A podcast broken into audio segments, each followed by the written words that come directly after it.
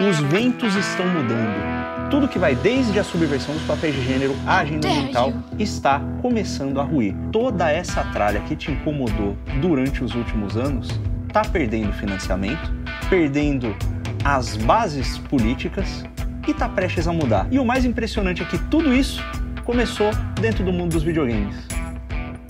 Vocês acreditam? Será que, será que Pô, cara, acho que a gente foi salvo então por isso. Porque eu tava preocupadíssimo. Como não jogo videogame.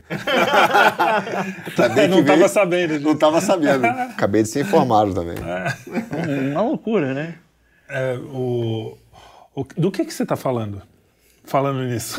Já que você falou isso que está te incomodando, mas você ainda não essa coisa né, que a gente habituou a chamar de woke do último ano para cá, né? toda essa agenda que vai desde lá do, do sujeito lacrando falando de, do machismo estrutural, hum. até o, o, fundo de investimento que investe em empresas que são ditas sustentáveis. O famoso ISD, os fundos Exatamente. ESG. Todos esses caras têm algumas bases em comum que não foram necessariamente articuladas assim de cima para baixo, pensando num plano maquiavélico, mas essas bases elas estão começando a, a ceder por conta de alguns, é, alguns agentes de disrupção que estão atuando dentro dos Estados Unidos e atrapalhando um pouco os planos dessa elite que que tá essa elite política que está no controle, né, especialmente Sim. o pessoal ali democrata, e do lado de fora também, com alguns eventos meio controversos que aconteceram recentemente no Oriente, né? E quando a gente fala assim, a gente fala, pô, a agenda ambiental e a subversão cultural, parece que a gente está pegando, comparando maçã com laranja, o que, que, tem a ver é. uma coisa com a outra. Né? Uhum. Né? E eu acho que o jeito mais fácil né, da gente ver a conexão entre essas coisas e, e ver onde é que elas estão condensadas mesmo é no tal do ESG, né? que é uma sigla que significa Environmental, Social e Governance, né? ou seja, é ambiental, social e governança. Que é nada mais nada menos do que um score, como se fosse uma pontuação de crédito. É tipo a Agenda 2000 e não sei o que que tinha antigamente, não era? Exato, faz agenda parte. Não. É ISO 2. É um ISO, é um ISO. Isso, é, o é grande ISO moderninho. ISO. Agenda não, ISO 2000. Exato. Só que diferente do ISO, o ESG, ele é como se fosse um, um score de crédito, né? Que você tem lá, você paga suas, suas contas em dia, aí o Serasa vai lá e aumenta a sua pontuação. Sim, né? um score. É, o ESG é algo parecido, só que ele pega critérios, como, por exemplo, a pegada de carbono da empresa, se essa empresa compensa ou não a pegada de carbono, a diversidade da, das pessoas em cargos de liderança e até a forma como os salários são geridos. Se tem desigualdade, por exemplo, entre, entre mulheres e homens ocupando posições parecidas. E o grande problema é que não é um critério objetivo, né? Existem Exato, vários. Né? Cara, eu vejo assim, é, eu, eu, até fiquei feliz de saber que a gente tem, tem uma resistência, que é bom, uhum. né? Mas é, eu vejo que também, por outro lado, não é que também essa turma desistiu. Né? Eles fazem um socialismo fabiano, né? O cara anda um pouquinho, aí sente uma resistência, ele para, anda um pouquinho e para. Uma das formas deles implementar ideologia, e talvez isso que a gente está falando, uhum. pô, cara, mas isso vai da ideologia de gênero ao ambiental, o que, que está ligado, né? O que, que, tem a ver? O que, que tem a ver? Cara, são através de legislação. O que historicamente esse pessoal faz é tomar conta do, do processo legislativo, né, global, local, uhum. e aí ele vai impondo uma ideologia através de uma legislação. E muitas vezes, cara, é, as pessoas não percebem isso, porque acham que, como foi aprovada alguma coisa em lei, eles acham que se é lei é justo e nem toda Boa. lei é justa, né? E, e, também, se é lei, o cara esquece que Eu tem um tem grupo. muito o que fazer. É, tem um grupo que tomou conta, né? Quer dizer, a ideia é que é, não, mas se foi lei, foi democrático. Não, quer dizer, pode ter um grupo que tomou conta de um determinado poder, né?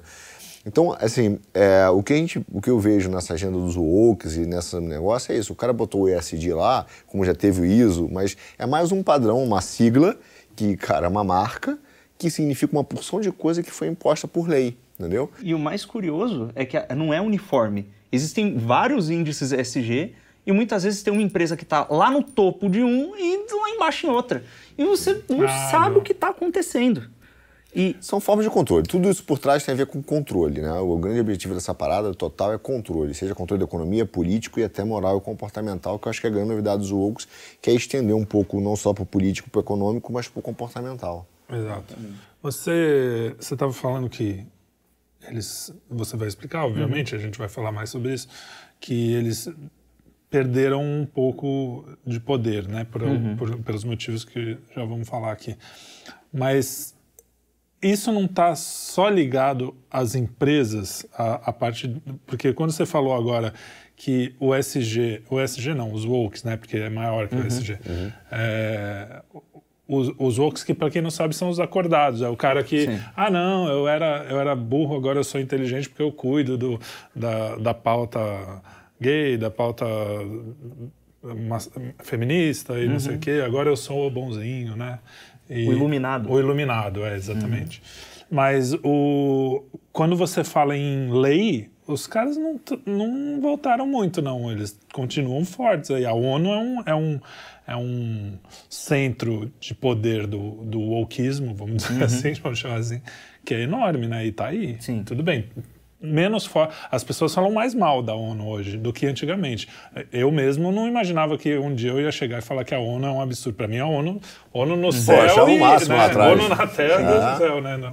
Eles têm muito poder ainda, mas o que acontece é que eles perderam a hegemonia, né?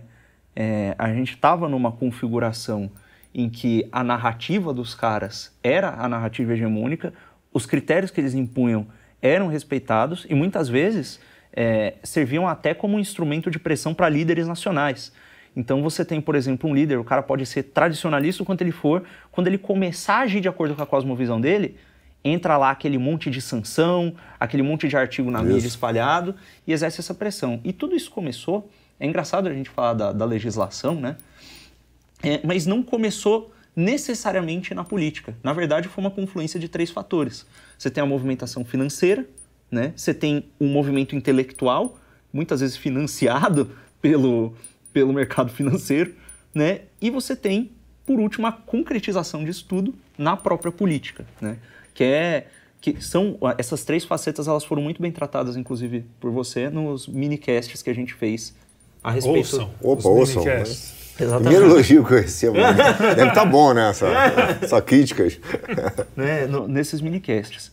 Então, o, o ESG, né, vamos começar pelo, primeiro pela, pela ideologia, né, uhum. que é o que é o que fundamenta, né, o que dá a, os dispositivos verbais e retóricos para o cara agir na realidade. Né? Até porque o cara que tem grana, ele não vai gastar uma grana numa coisa que se ele não tem uma ideologia que ele acha que aquilo é, é uma coisa boa na cabeça Exatamente. dele. Né? Tipo... Exatamente. E, e, essa ideologia, ela vem de dois lados, né? A gente está muito acostumado a falar da esquerda é, marxista, e, e, que nem são marxistas mais, eles são frankfurtianos, né, acreditam na, na, teoria crítica, mas tem também um outro lado do liberalismo que anda junto com a esquerda. Pô, de mão dada, casamento, cara. É Para mim é, é, é, o outro lado da mesma moeda. Um leva, aliás, o, o Zé Pedro Galvão do Souza, que foi um dos grandes juristas no Brasil, uhum. que era um católico, né? E foi um dos caras que fundou a, a PUC aqui, né? Foi um dos primeiros. Uhum. Ele falava isso, ele falava assim, cara, o liberalismo é a rampa ensaboada que te leva direto pro socialismo. Slippery slope, porque fala, os caras falam bastante isso é. nos programas de rádio que eu ouço. É isso, é a rampa ensaboada. É a rampa ensaboada. Cê, né? cê, o, o, liberalismo é o que dá o primeiro empurrão, isso. né? Ele sempre vai dar o primeiro empurrão. É e você acha divertido, né? Porque você tá na rampa saboada, é, é um negócio legal. Assim, ah, você, uhum. é, é quando cai, né? O, o woke tem muito do liberalismo mesmo, né? Ma muito mais Sim. do que do marxismo. Se você pensar bem, o, o, o forte mesmo do, do wokeismo vem do liberalismo. Porque uhum. é aquele cara que, que você, quando tá meio desavisado, você fala, ah, é, por que não, né? Ah, por que não os caras poderem... Os, é, eu não sei como é que eu vou falar essa palavra, mas o cara que se veste de mulher, porque senão ah. o algoritmo. o, cara que, gente. o cara que se veste de mulher, por que não, né? Ele é um cara livre, deixa ele assim. Aí isso vai dar em você multiplicar criança com seis anos de idade. É o famoso é o primeiro vive empurrão, e né? deixa né? viver, né? Não, de, deixa o cara lá, o que, que te importa se não está afetando diretamente, imediatamente a sua vida, né? É. É, e aí, muitas vezes a gente cai no erro, porque a gente vai contra os caras usando as ferramentas liberais. E quando a gente vai olhar a movimentação é, geral, a gente nota, por exemplo, que o ESG começa, bom, você tem ali é, a economia americana, né, é, que muitos encaram como um, um modelo né, do, do, liberalismo econômico em ação, a democracia liberal a ser copiada, né, e de certo tem muita coisa positiva que saiu dali, né, mas chega um ponto em que você tem alguns grandes empresários, né? Então, por exemplo, que ganharam muito dinheiro com as ferrovias, que ganharam muito dinheiro com petróleo e que começaram a, a, a de fato a construir um, um, um assim, o dinheiro não era mais problema para o sujeito, né? É, ele tinha grana suficiente para para gerações, para né? gerações dele viverem e ele começa a pensar, pô, eu tenho que fazer alguma outra coisa, eu tenho que passar a ser bem visto, né? Eu preciso talvez é, formar empregados melhores para os meus negócios. Como é que eu faço, né? Então o cara ele começa a ir para filantropia, né? E assim o, o cara assim pode estar tá munido das boas intenções que ele tiver, né? Se ele é um empresário, ele é um grande industrial, normalmente ele não teve tanto tempo assim em especial o cara que é bilionário, que tem muita coisa debaixo dele ali para uhum. administrar, ele normalmente não teve muito tempo para estudar. Para refletir até, né? Exatamente, é, para refinar a cosmovisão dele. É. Cara, eu, eu, eu, já pensei tanto nisso, é, é, para ser sincero com vocês, uhum. já pensei tanto nisso, assim, ah, cara, o cara ele se dedicou e chegou um momento de grana e ele falou assim, pô, agora eu estou preocupado com o mundo, com as pessoas, né? Uhum. Também pensei que, de repente, como você falou no início, um pouco da tua... Tô falando isso por causa da tua premissa, uhum. tá? Que o cara vê assim, não, na verdade, é, ele... Essas ideologias, elas surgem e o cara é meio pego desprevenido, né? Eu uhum. já pensei, eu, eu, pensei muito nisso também. Eu não estou dizendo que não é, não possa ser isso. Mas eu, eu mudei minha cabeça. Eu, eu, hoje eu vejo, cara, uma coisa mais simples nessa história nossa, nessa, essa meta-narrativa que a gente fala, né? Uhum. Que é o seguinte, cara, o, o, a, a, essência do ser humano caído no seu, no, no seu materialismo histórico, né, nosso materialismo literalmente histórico do Marx, mas é, é uhum. cara, é a busca, é a briga pelo poder, é a conquista e a manutenção do poder e a redução da incerteza. A gente, se você pensar é, na, na, caminhada humana, nós temos tentado reduzir nossas incertezas né, em relação ao ambiente hostil, a, ao tempo, ao clima, a, doença, a gente tenta reduzir a incerteza. Até mesmo no micro, né? Você, muitas vezes você toma decisões, se você pensa só no material, você vai tomar decisões, por exemplo, sabe, em relação à sua família. Você quer acolher um, um, um parente que está doente e precisando de ajuda. Pô, acolher aquele parente vai te dar um puta problema, porque você vai ter despesa a mais, é, você vai ter um gasto de tempo, você não sabe se ele vai ficar doente no meio do dia e vai prejudicar o seu trabalho. Se você pensar puramente no material, você, você vai, vai ceder a todo tipo de. Isso. Então, eu estou te falando isso por quê? Porque a gente, acho que a gente vai fazer alguns pontos da filantropia, uhum. dessa caminhada para chegar nos Oaks, né? Mas essa caminhada, para mim, só para a gente poder ter essas duas premissas. Para mim, tem uma premissa que é importante, cara, assim que eu vejo. Tudo na essência dessas discussões está sobre poder. Como eu amplio ou mantenho o poder que eu tenho. E às vezes o cara, assim, eu digo assim, isso é comum até você falar, pô, mas você é só com um bilionário. A gente, a gente tem filho, uhum. né? O que, que a gente gostaria? Né? De, cara, transcender a nossa existência através do nosso filho. Então, por exemplo, eu faço jiu-jitsu, queria que meu filho fizesse jiu-jitsu, né? Você é músico, queria que seu filho tocasse. Então, você está tentando transcender a tua existência através dele, né? Vivendo isso. um pouco ele. Cara, isso é normal. O que, que o Mega, um cara que chegou por um tamanho gigante, que é um cara que tem um monopólio ou que tem comanda uma economia de um país, ele fala, cara, eu quero que a minha família se perpetue no poder. Eu quero manter esse poder por gerações. Uhum. Né? Se eu, meu filho, se eu trabalho com ferrovia, eu queria que meu filho trabalhasse com ferrovia. Se eu sou um mega empresário, eu não quero que ele seja músico, eu quero que ele seja empresário. Uhum. Então, assim, eu vejo esse início dessa briga, Lucas, assim, Trelli, pô, como uma, uma, uma, coisa muito simples e humana no sentido caído, né? Uhum. Manutenção e ampliação de poder. Eu tenho esse pensamento também, mas não por causa da premissa, por causa dos resultados. Uhum. Sempre todo esse movimento faz com que menos gente tenha mais poder, é, a concentração de poder seja maior. Então, perfeito. Não sei se o cara pensou nisso, mas é o resultado disso. Poxa, inclusive é isso é algo que tanto a gente quanto os marxistas concordam. Exato. Até mesmo eles enxergam isso. É, só, tem muita coisa que o diagnóstico dele está correto, mas o problema é o remédio que ele dá, que né? Ele dá, o problema que ele dá. E assim, até a questão que você vai te passar a bola, uhum. filantropia. Ah, cara, assim, o cara fala assim, ah, eu, eu quero ser bom. Mentira, ele quer parecer bom. É. Entendeu? Ele a quer sinalização de virtude. Ele, é isso, precisa sinalizar a virtude. Dentro do entendeu? mercado, aconteceu uma. Desculpa interromper, mas aconteceu uma, uma movimentação. Quando a gente olha para a progressão da história do marketing, a gente vê que a gente tem primeiro uma propaganda em que o cara só quer. Você tem primeiro os mercados, né? Você tem o mercado local da vila, a feira, uhum. né? Então você tem o que ali? O produto exposto e o preço. Se o produto exposto é bom e o preço o cara pode pagar, ele compra. Acabou. Uhum.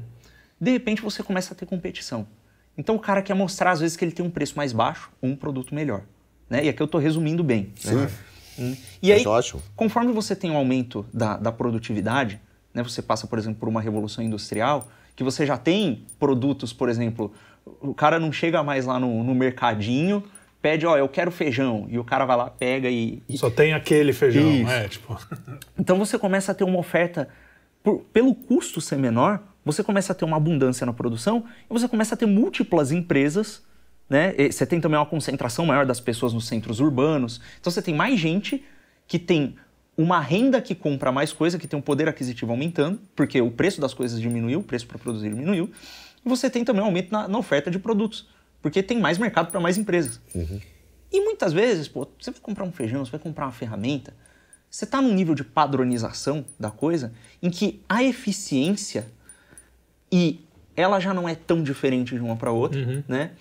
E muitas vezes o preço, às vezes o cara vai ganhando em centavo em centavo. Então você precisa de um outro diferencial. Para quem comprar, não vai fazer essa diferença toda. Você tem, você tem a manipulação do desejo para você, na verdade, é, é, é, criar o desejo em você pelo produto que existe.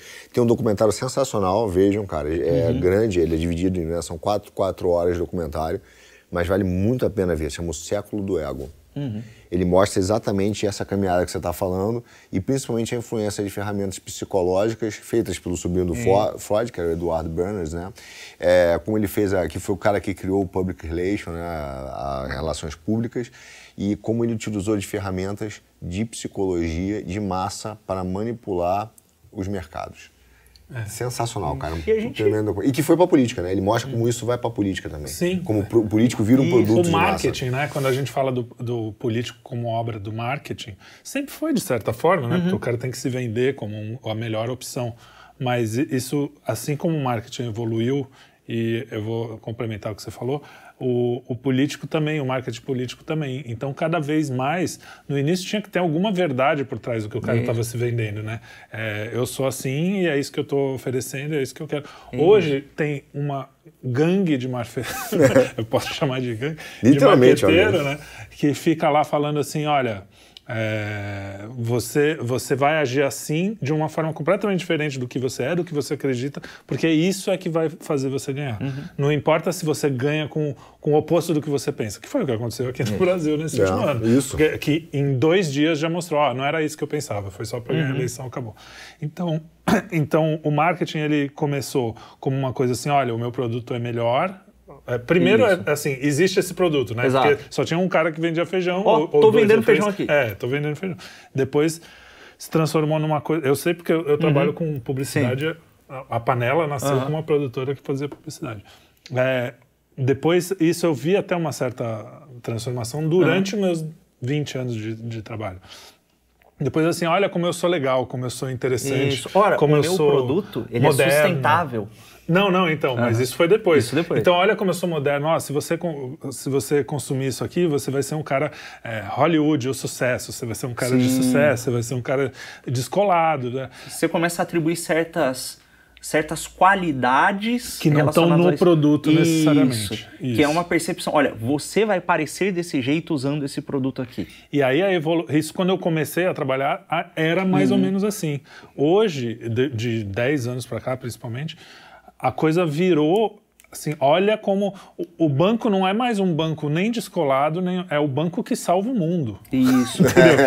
é tipo, aí. Não, eu quero saber se meu dinheiro vai render. Não interessa, nós queremos o melhor para o planeta, nós vamos isso. salvar o planeta. Então, assim, e essa evolução também tem num, você acha que o marqueteiro, o dono do Itaú, está uhum. preocupado com o planeta? Pode até estar, tá, no fundo ali, é das últimas preocupações, Isso. mas no fundo ele quer mostrar que o banco dele é o mais legal. Se tivesse preocupado mesmo, não, não cobrava e, as não coisas. Não era um agiota institucionalizado, né? No fundo, no fundo é, tem uma coisa que nunca vai mudar. Para o cara se manter, ele precisa dar lucro. E ora, se o mercado está do jeito que está, se só mostrando a qualidade você não consegue vender, é natural que os empresários apelem para essas... Sim para essas características no seu marketing. Até que a gente chega num ponto que é o mais avançado, que não é nem o da sustentabilidade, que eu salvo o mundo, que é o marketing de relacionamento. Que o cara tenta criar uma associação da marca com você. Então você compra um celular de uma marca tal, ele te insere num ecossistema. Uhum. Então, ó, você não tem aqui só esse celular, você tem o serviço de nuvem que é nosso, você tem isso, você tem aqui, aí você vai colocando cada vez mais da sua vida ali dentro. E, e você vai recebendo as notificações, não são notificações de, olha, o nosso produto melhorou, olha, nós uhum. temos, olha, nós estamos cuidando de você. É a marca se tornando a sua amiga, criando uma relação. Né? Seu dono, né, cara? Cuidando de mim, ela é. começa a tomar decisões que ela acha que é importante para tá ela. Tá acima de você. Quem cuida é, é o pai cuida do filho. Né? Os seus bancos hoje.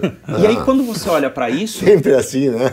Se isso gera dinheiro, se isso gera dinheiro, se isso gera uma percepção positiva para o consumidor, então, quando você vai para o mercado financeiro, você começa a ter investidores que eles não estão olhando necessariamente para a produtividade do cara, para a qualidade do produto, estão olhando para a percepção de marca. Uhum. E quando começam a olhar para a percepção de marca, aí começam a surgir os certificados e entra o SG entra pesado. as avaliações. Exatamente. E aí o que, que acontece? A gente está num mundo em que o mercado financeiro, o cara não é, é não são pequeno, milhares de pequenos investidores escolhendo as suas ações, né? Muitas vezes o cara não tem tempo para você ver no mercado, você entende uhum. isso até melhor que eu. O cara terceiriza, né? Quem vai Ele põe num fundo. É. E quem tem a maior parte da propriedade sobre as ações são esses grandes fundos de investimento.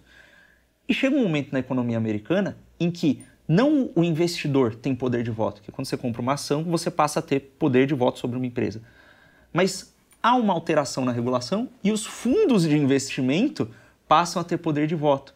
Então você tem, por conta disso, um movimento totalmente assim de, de, de liberalização de mercado, o poder sobre o mercado sendo concentrado nas mãos de pequenos, de, de alguns poucos grandes fundos. Uhum. Que curiosamente a hiperliberalização causa o contrário do que é o liberalismo. É, né? que exatamente. É, que é a, a, a, Houve a concentração, né? de poder. Que é, como é que se diz? A competição e tal. Isso, né? exatamente. E você, tem o fim da competição. É, exatamente. E aí você chega num ponto em que, pô, você está todo mundo preocupado com percepção, né? É, em paralelo a isso, está acontecendo aquele movimento dos grandes empresários, dos grandes industriais, é olhando para essa movimentação, agindo de acordo com ela, e eles começam a se envolver, por exemplo, em causas sociais. Tem o exemplo do, do, do Rockefeller velho, né? Do John D. Rockefeller, uhum. que decide investir em, em, em, iniciativas educacionais justamente por conta de um conselho do pastor dele. Isso aí, você está falando sobre isso, né? Exatamente. E, e, e, exatamente nesse momento que ele, porque fez sem alguns Isso. princípios, ele acaba gerando, só para um parênteses aqui, é, acaba investindo em pesquisas que vão chegar no John Dewey, que foi o cara que recebeu o dinheiro da Fundação Rockefeller, um cara que era pô, batista, uhum. né, cristão, e que acaba cara gerando um processo educacional que não tem absolutamente nada de cristão. É um, cara que, que, que, destruiu a educação americana é. e, e, acabou influenciando a escola nova no Brasil, né, que destruiu a educação brasileira, Isso. que está aí até hoje. Agora, da... nesse caso, ele, ele teve uma boa intenção. Nesse caso, ele tinha razão no princípio. Não, a, a ele intenção... chegou para ouvir o pastor é e Quase lá, uma falou... boa intenção. Porque existe aqui uma distinção. Existe um negócio chamado caridade. Quando você faz caridade, você vai lá, você conhece quem você está ajudando. Ou no caso de uma ação grande dessa, você vai lá conhecer a fundação, você vai conhecer as ações dele, você vai conversar com os teóricos que por trás das coisas, né? você vai ver os resultados. E, e aí você vai aplicando e você se envolve no processo. O Jesus Cristo, ele não chegava no sujeito, curava e ia embora. Muitas vezes a primeira coisa que ele fazia quando ele encontrava um pecador, né, dando aqui um exemplo, era ele sentava para comer com o cara. Uhum. Ele compartilhava uma refeição, conhecia a pessoa e, e, aproximava a pessoa dele, né? O que é muito diferente da filantropia. A filantropia, ela visa por um negócio chamado eficiência. Então o cara tem uma lógica de investidor. Ele olha quem são os caras com as credenciais melhores, os que estão me dando os melhores números, os que vão ajudar a causar a maior quantidade de bem pelo menor preço. Então a filantropia é uma corrupção da caridade, seria? Eu acho que é, é excelente definição. É uma corrupção. Eu, eu acho que é uma corrupção da caridade. É um negócio que, por exemplo, no caso do Rockefeller, ele falou assim: pô, cara, qual é o problema dele? Ele estava ganhando tanto dinheiro e já era monopolista em tantos negócios que começou a pegar mal, porque o cara era trilhardário, né, bilionário nos uhum. Estados Unidos e, assim, tinha vários problemas na, na, economia naquela época e o cara estava Então ele falou assim: eu preciso fazer uma coisa para melhorar a minha imagem. Veja, ele não está preocupado em ajudar as pessoas, está preocupado em melhorar a imagem. E aí o cara falou: pô, vamos fazer investimentos sociais porque vai melhorar a sua imagem. É muito o que acontece hoje com as empresas. Mas eu vou, já que você citou uma questão Mas, bíblica, deixa eu, vou. completar claro, isso aí antes. Será que também não está naquela coisa da soberba do cara falar assim, não, eu vou consertar o mundo? Não necessariamente de uma. De um, eu estou querendo ser benevolente um pouco. Com, Sim. pode, pode ser que ele não seja. Que ele, mas pô, é uma visão que a gente nunca vai saber o que estava no Sim. coração dele. Isso, né? Mas o cara. Todo o erro humano, aliás, o grande erro do marxismo, tá quando você, na sua soberba, fala: eu vou consertar o mundo aqui, o mundo material. E nesse ponto, sempre que alguém tentou fazer isso de cima para baixo, deu errado. Se E- você parar para pensar, essas grandes ideias, elas sempre são financiadas por um grande empresário. Ora, o Marx não teria o que comer Se não fosse. o dinheiro da família do Engels. Então, é. E da Mas mulher continua- dele, que ele também Isso. falhou a mulher dele. Mas olha só, é, eu, vou até faltar a briga, mas eu vou botar um parênteses antes de chegar no meu ponto que eu estava querendo falar com você, da questão do, do bem e da filantropia, que nem sempre ela é boa. Mas assim, eu concordo com você que é soberba, porque o cara, é, uns né, querem melhorar a imagem em relação ao mercado, outros querem que as pessoas se pareçam com ele. Então ele quer botar a visão de mundo dele, ele quer botar é, as inspirações dele, às vezes até a visão religiosa, às vezes ele quer botar o meio de vida né, em outras pessoas e, e- e usa caridade para isso, né? Então tem sim uma questão de soberba, de, de querer dar liçãozinha de moral, de querer formar pessoas. Mas só um parênteses que você falou da questão religiosa, é, para a gente pensar que é uma lição bíblica aqui que é muito interessante. O, Deus mandou o rei Saul, agora eu me lembro exatamente, não estou me lembrando as, as, as tribos, então vou, vou faltar, mas o contexto está correto. Ele manda matar né, é, uma determinada tribo de ponta a ponta. E aí o rei Saul fica com pena de um, de um dos reis. né? Ele fica com pena, ele falou, cara, não vou matar de ponta a ponta. E ele virou e falou assim, eu vou, não vou cumprir essa ordem e eu vou perdoar. E ele perdoa o cara. Né? Então ele mantém o cara vivo e descumpre uma ordem de Deus. Olha que dilema, né? Porque ele está perdoando, Que é uma ele coisa está boa, né? boa, Tipo- ele está sendo, né? mostrando ali uma misericórdia com o cara. Sabe o que acontece? É exatamente esse cara que vai gerar a- uma outra tribo que vai dar lá em Amã que quase destrói o povo judeu É isso aí. né, no livro de Esther. E que, qual é a lição que muitos rabinos, eu li isso inclusive na, é, num livro é, super fa- famoso no, judaísmo, eu esqueci agora o nome dele, é, mas basicamente a lição que o cara tira é essa, ele vira e fala assim, cuidado, até a filantropia tem que ser bíblica, porque se o teu bem não for baseado em princípios bíblicos e na ordem da vontade de Deus, você pode estar fazendo, corrompendo, e que é exatamente o que você falou, uma corrupção na caridade. Exatamente. E, e olha que interessante o efeito disso, né?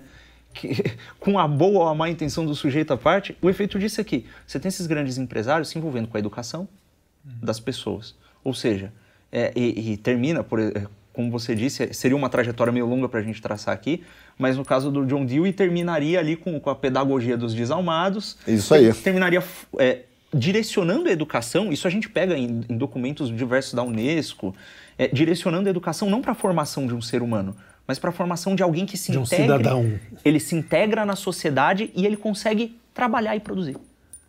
O cara tá pensando em. for- Olha que conveniente, pensando em formar empre- empregados para a empresa dele. Então, é, então, cara, sabe o que eu vejo, o, Lucas? Por isso eu te falei no início do poder, quando a gente tá falando dos wokes, né? Esse processo, quando eu vejo a meta-narrativa, a gente vai, a gente vai tentando ver em etapas. E às vezes a gente cai em armadilhas do recorte histórico, né? E assim, a gente pensa assim, pô, mas cara, esses caras se preocuparam com a educação, eles vieram trazer é, a técnica mecânica. O que eu vejo, quando eu vejo essa me- meta-narrativa ao longo do tempo, dos Oaks andando, do Rockefeller, desse negócio, ah, vou investir em educação, é sempre uma tentativa de controle e de planejamento da sociedade. A gente falou da Unesco. Como é que nasce a ONU? A ONU nasce desde quando acaba a Segunda Guerra Mundial, a Europa destruída. O que, que os caras A falam? primeira já, né? Não é entre a primeira e a segunda? É... Pode... Não, eu acho, que, que, foi a segunda. acho que a ONU 44. com esse nome foi na segunda, mas Isso, mas antes tinha um outro já nome. existia o não sei o que das nações. O... É, Liga das Nações. Liga das Nações. Foi na primeira? Eu acho então, que foi. Então, mas ele tenta, na segunda, mas eles Mas, tentam enfim, pegar a é Europa des- é, destruída e começa a... O que, que eles querem fazer? Uma sociedade planejada. Por que a Unesco tem determinados, começa a, onde, surge Uhum. depois a Unesco, como é que o cara começa a ideia de que é, existe uma organização mundial que vai te dizer quais são os parâmetros educacionais? Porque eles deram uma ideia de quê? planejar a sociedade. Vou fazer tantos advogados, tantos engenheiros, uhum. tanto e o cara começa a querer ter uma sociedade planejada, né? É, controle, Sim. isso é controle. Quando a gente olha a formação do homem moderno, é, na verdade, a gente não fala de formação, a gente está falando da destruição do homem. O homem, no seu aspecto integral, em relação à visão que tinha na Idade Média, que é uma tremenda visão na antiga, ela foi reduzida. Hoje nós temos sombra de homens. Nós temos o homem consumidor. Ele virou um homem consumidor. Ele virou um homem técnico. Aí vem o empresário e fala: pô, cara, tá ótimo, eu vou, eu vou te formar para você trabalhar para mim. Controle e poder. Eu estou te formando técnicas para você trabalhar para mim. A gente tem vivido no processo educacional não a elevação e a formação do homem integral mas a redução cada vez maior, a, o corte, a mutilação sim. dos homens. A mutilação dos homens, baseada em controle. E os woke, por isso é que quando eu vejo dos woke, eu digo, cara, o que, que estão fazendo? É um passo a mais. É, começou a questão educacional, agora é comportamental e moral, isso. entendeu? E mesmo que o cara fale, eu não acredito que essa seja a intenção, mas este é o efeito. Uhum. Nós estamos vendo o efeito prático, que é o cara vai tomando controle de cada vez mais setores da sociedade, ao, mesmo, ao passo que a própria economia vai sendo financiarizada e o mercado, entre aspas, ele não resolve mais nada. Quem resolve são esses pequenos, grandes fundos que muitas vezes estão ligados aos mesmos grandes industriais. E é o que você falou, é pior ainda, porque os já existe uma geração enorme de pessoas com poder que já fazem isso por completo e absoluto. É, é, com, putz, a palavra fugiu. Com vontade, não, mas. Com um intuito. Convicção, com, convicção, com, com convicção, convicção, Porque já não é mais o cara que planejou, é o, já é o fruto de todo esse planejamento, Isso, de toda essa é o cultura. resultado desse processo. E esse é muito mais perigoso, porque ele acredita no que faz. O outro acredita sim, né? Ah, vamos ver o que dá. E aí, olha esse que, aí que tem certeza. curioso, né? Pra gente sair da parte financeira, né? Uhum. Porque a gente vê essa movimentação financeira acontecendo e você vê que os, a, o discurso ele é moldado por alguém. Não foi o John D. Rockefeller, não foi oh, a família da Goldman Sachs que sentou e, e, formulou as pautas. Eles precisam do auxílio de cabeças pensantes. Né? E quando a gente vai olhar para onde estão indo o dinheiro desses caras, você vê, por exemplo, a Fundação Ford financiando os estudos da Judith Butler, né? uhum. que é a, a, mulher lá que, que escreve... Que pra... diz da ideologia de gênero. Né? Isso, né? é, o que a gente chama de... É, o que é o feminismo de gênero, né? Ele tem toda uma trajetória que, se a gente for parar bem para pensar, a gente poderia dizer que começa no nominalismo, mas em origens mais modernas você tem o... o é, existencialismo? Não, existencialismo não. É o da literatura. É, Ih, fugiu a palavra agora. Romantismo? O, que é o, o, o, o, Morgan gosta do cara. É. é... Morgan estruturalismo, gosta de estruturalismo, ah. estruturalismo. Então você tem desde sabia que o Morgan gostava de alguém. É. Brincadeira, não. é, então você tem ali desde o do, você pega ali o estruturalismo, né? Você tem aquele lance da, da linguagem sendo vista como estrutura de poder. Você tem também a influência da escola de Frankfurt que fala, olha, esse negócio de. Não tem bem esse negócio de verdade e mentira, porque nós somos todos infectados por nosso próprio viés, né? E aí o que existe tem é o viés do oprimido e o viés do opressor. E nós precisamos substituir o viés do opressor pelo viés do oprimido, causando diversas pequenas revoltas para substituir cada vez mais a forma como a sociedade vê as coisas aos poucos, aí por meio da cultura, por meio da atuação em empresas. E você vê que esses caras acabam sendo financiados em seus estudos por esses grandes industriais. E aí eles usam dessas pautas, que muitas vezes têm um apelo emocional muito grande, para fazer a empresa deles parecerem boazinhas. Então a coisa vai se retroalimentando. Uhum. Sim, claro, eu sei. Até Quem o... define então... o que é bom e é ruim é o que eles. a própria galera que eles, que eles financiaram, uhum. e aí, a, através do que eles financiaram, eles falam que é bom e é ruim, e isso vira eu, eu, vejo isso como uma, uma batalha hoje, né? Assim, e é, é, muito. Não é simples, é complexa, mas eu vejo da seguinte forma, cara. Do mesmo jeito que a gente, durante muito tempo no cristianismo, nós discutimos sobre certas questões teológicas, né? uhum. né? É, sobre, sobre alguns detalhes teológicos e correntes teológicas, escolásticas, não escolásticas, tudo isso. Cara, todos esses movimentos, para mim, filosóficos, eles, eles vêm dessa nova teologia que virou o secularismo. Uhum. E o secularismo é uma teocracia para mim. Então tudo isso é fruto dessa teocracia, porque todas as leis seculares, não existe uma lei que não tenha um princípio moral por trás. Uhum. Porque se a lei tem um princípio de justiça, ela tem um princípio moral. E se ela não é cristã, ela é secular.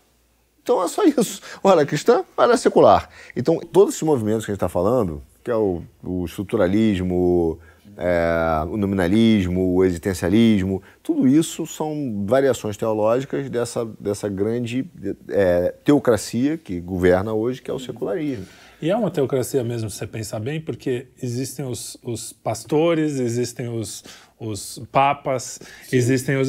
E, e, essa coisa do viva e deixe viver, que você Sim. falou, uhum. que eu acho que em 99,9% das vezes é a melhor solução mesmo, é você deixar o.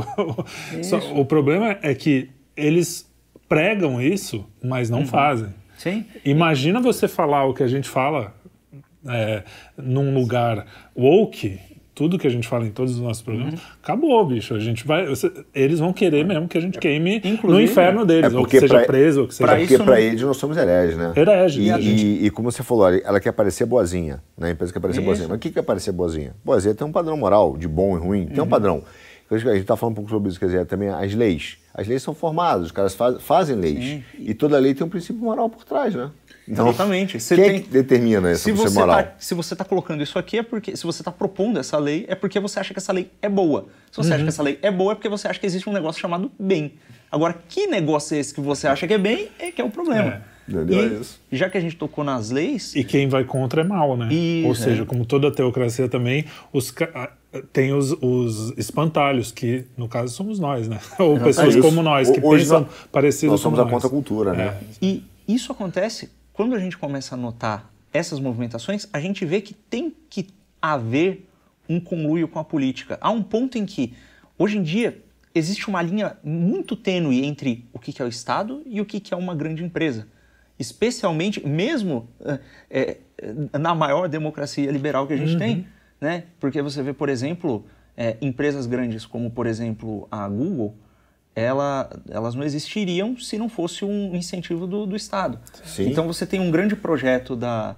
É, uma das coisas que originou a Google foi um projeto da, do Serviço Secreto Americano para mapear terroristas na internet. Uhum. Então eles queriam. É, eles tinham a teoria de que pessoas parecidas navegariam de forma parecida na internet. É uma teoria que chama de Birds of a Flock. Totalmente seja, errado, né? É. A formação de bolhas é um pouco isso, isso também. Né? E eles falavam, olha, então se a gente rastrear como as pessoas estão navegando, a gente consegue ter uma ideia de quais pessoas estão visitando quais sites, e se tem um grupo terrorista se reunindo ali ou procurando tal informação, então não sei o que, a gente consegue prevenir esse negócio. Então eles pagaram um grupo de universitários para desenvolver um algoritmo, né, um sistema que conseguisse fazer o crawling de páginas da web para conseguir pegar o conteúdo delas, ligar isso com o rastreamento do tráfego das pessoas, para eles rastrearem. O negócio era, nós, a gente entrega aqui a grana para vocês, vocês fazem a pesquisa e se funcionar e eu conseguir usar, vocês podem usar nos negócios de vocês. É de uma relação assim que surge a Google. Então, Ou seja, assim, não tem nada menos liberal do que isso, né? É, é literalmente, é, é, um negócio feito para o serviço secreto americano espionar os outros. olha só, então é o seguinte, cara, tem, tem a, a esquerda e os woke nesse, nesse período, é, e os representantes, né? isso é uma uhum. evolução, né? A gente fala o, o, o, comunismo, por exemplo, fala, pô, o comunismo como foi planejado não, não existe mais, não, não. mas o comunismo se transmutou até por causa de Mises, depois acho que a gente vai falar disso, mas... O Olavo fala muito isso, que o, o movimento revolucionário é, vai ser... É, ele é o quê? O que virou o movimento? Isso que ele acabou de falar, é uma relação é, de mãos dadas entre o Estado com uma burguesia que é monopolista ou de oligopólios. Isso é um verdadeiro Inclusive, comunismo. Inclusive, isso pode se dizer que é profundamente antimarxista, porque essa é uma das ideias que estavam presentes no socialismo utópico do, do Conde de São Simão. Isso. Que ele via dividir a sociedade entre a classe ociosa e a classe produtiva. Né? Ele começava aí. Inclusive, o Conde de São Simão não, não, influenciou só o Marx, ele, quer dizer, na verdade o Marx era oposto a ele, mas ele influenciou até o John Stuart Mill. Sim. Né? Então ele falava, olha, uma sociedade ideal é uma sociedade em que a classe ociosa, que são os burocratas, e, e, essa galera do governo que não produz nada vai, vai para o Zinabre, como diria meu pai. Eu não sei bem o que é um Zinabre, mas ele fala isso. Deve ser muito ruim o Zinabre. É, e, e a classe produtiva, ela governa. Então, os grandes gestores, os grandes industriais, eles administram os recursos financeiros e os cientistas, eles administram o resto viraram tecnocratas, né? Na verdade é. Exatamente. É. Então, mas acho que ele botou um ponto bom, porque nessa utopia tem um problema, que aí o, o Mises resolveu. Ele falou, cara, é impossível você eliminar a propriedade privada e é por isso que vocês vão andar o comunismo, uhum. versão é, atualizada, né? É isso, essa, esse Estado, mega Estado, cara, com um oligopólio que controla toda a economia embaixo, controla todo mundo. Uhum. Mas o que eu te falo é o seguinte, qual é a armadilha que vem lá de trás, cara, que é muito bem posta, logicamente? A gente fala direto, né? Você falou assim, ah, pô, não tem nada a ver religião e política, Uhum. não sei o quê. Mas veja bem, o que não tem nada a ver é igreja e Estado. São duas coisas diferentes. Mas religião e política, não. Não. Entendeu? Inclusive, quando a gente fala pô, do secularismo, é o que é uma teocracia. O cara pode até falar, eu não tenho, eu, eu tenho, até não ter nenhum Deus é uma teocracia, porque você tem uma forma de pensar em algum Deus que você vai botar, nem que seja o dinheiro, O nem que que seja um você Deus está real. fazendo na prática é, você está pegando a sua visão teológica, que é a da inexistência do Deus ou da impossibilidade da interferência de um, de, de um credo e um Deus específico na política, impondo isso legalmente aos outros. Isso, não deixa de ser uma visão teológica. Acabou. Ué, o dia, se você botar, por exemplo, É a lógica idolatria financeira. pura e simples. De outra coisa que É. não seja Deus. Se Cê- você cê- idolatra alguma coisa que não é Deus, é idolatria. É, é, teu Deus. Então, assim, é, é, é, pô, você pensa assim, tipo, cara, o, o importante na vida é ganhar dinheiro. Tá bom. Todos os teus valores de, do que é bem, né, o que é o bem, do que é o mal, do que é o correto, do que é o errado, todos os teus parâmetros vão ser direcionados a isso. Então, é claro que existe um, um- modelo que acaba você impondo e que acaba tendo uma visão transcendente. Não tem muito jeito. Mas esse é o ponto. Porque o homem é um animal transcendente. não o- tem como. Os caras tiraram a ideia de igreja e Estado e fingindo que religião não se misturou com política para tomar conta da, da, da, da questão do legislativo para impor um único pensamento de padrão moral, que é o que está acontecendo. Um único pensamento. O cara fala, ó, religião não pode falar aqui, você não pode falar de, de cristianismo, que é religião. Pô, mas o secular- secularismo é uma religião. Ah, mas tem que é laico. Peraí, isso é igreja e Estado, cara, são instituições. Eu estou falando sobre princípios. Sim. E aí o cara empurra você para fora para ele dominar a esfera dos princípios. E é isso que essas empresas têm feito. E, e aí você tem um efeito muito curioso, né? Que a gente está desenhando aqui já há muito tempo atrás, que é o seguinte: é, você tem no final das contas é, um- uma imposição do secularismo e do materialismo, é, desde a, a cultura corrente, as séries que são produzidas, porque ora, o cara vai produzir um filme, ele precisa de patrocínio. Quem é que vai dar patrocínio? Quem tem dinheiro? Sim. Quem é que tem dinheiro para fazer uma grande produção de Hollywood que custa bilhões de dólares? Não é Não sou eu. com não é, não é o botequinho na Vila Madalena, por mais que eles ganhem uma grana do jovem maluco. Sim. É, é o grande industrial, o cara do mercado financeiro. Ou alguém ligado a ele. Que né? tem por princípio não, cara, divulgar o bem, mas manter o Isso. seu poder. Então ele Isso vai fazer aí. tudo aquilo para quê? Para ter uma massa de gente, não um povo, uma massa de gente que ele possa Isso. administrar e controlar. E de gente mesmo. E né? aí- Como você falou, não, o povo é bem pontuado, Isso. porque não é, não é uma, uma massa homogênea, vamos dizer assim, de pessoas com os mesmos valores e os mesmos princípios. É massa mesmo, o que vier morre. Se pode ser chinês, pode ser do Zimbábue, pode ser brasileiro, pode ser americano. Quanto mais gente, melhor, não importa de É onde. isso aí. E, mas tudo com pensamento uniforme, tudo Com com, único uniforme, padrão isso. moral, com único padrão de comportamento e que de preferência não vá contestar o poder e a, a- a dominância que o cara tem nos meios de ação. E Isso. E aí o sujeito tem o domínio ora, do, do, do sistema financeiro, ele tem uma influência pesadíssima sobre a, produ- a produção cultural, ele tem os conluios dele com, o com os governos diversos, porque essas empresas tornam-se multinacionais. Sim. E aí, pô, como, quando uma empresa é multinacional, como é que você vai julgar ela legalmente, regulatoriamente? É segundo a lei do país que ela está sediada? É a do país que ela está... É pior. Ela não virou mais multinacional, porque ela poderia estar sujeita a multilegislação. Ela virou É supranacional. Isso, supra, é Então ela está acima, entendeu? Ela começa a determinar as políticas do país. Por exemplo, aqui, o Uber, nada contra o Uber, eu uso, mas Uhum. é um caso de um monopólio que o cara começou a influenciar de tal maneira o Congresso do Brasil que é supranacional, ele está nos Estados Unidos, ele manda aqui alguns aspectos, entendeu? E ele deixa o Congresso, a soberania do país, refém das suas vontades. Isso, cara, é coisa, infelizmente, isso vem acontecendo há alguns anos no mundo, né? Então as agências reguladoras são tomadas por essas empresas que já invadiram, já tomaram o Estado. E é ainda mais profundo porque é o seguinte: imagina que a gente tem na configuração atual, só para dar um exemplo concreto, né? é, é, é, de, da forma como os caras interferem profundamente mesmo, você tem a maior parte da comunicação e da difusão de informação sendo feita por celular é, e redes sociais, né? Isso. Mesmo o tio que está lá no interior da casa do chapéu que não usa rede social, de alguma forma alguém que usou recebeu uma informação e a coisa se espalha, né?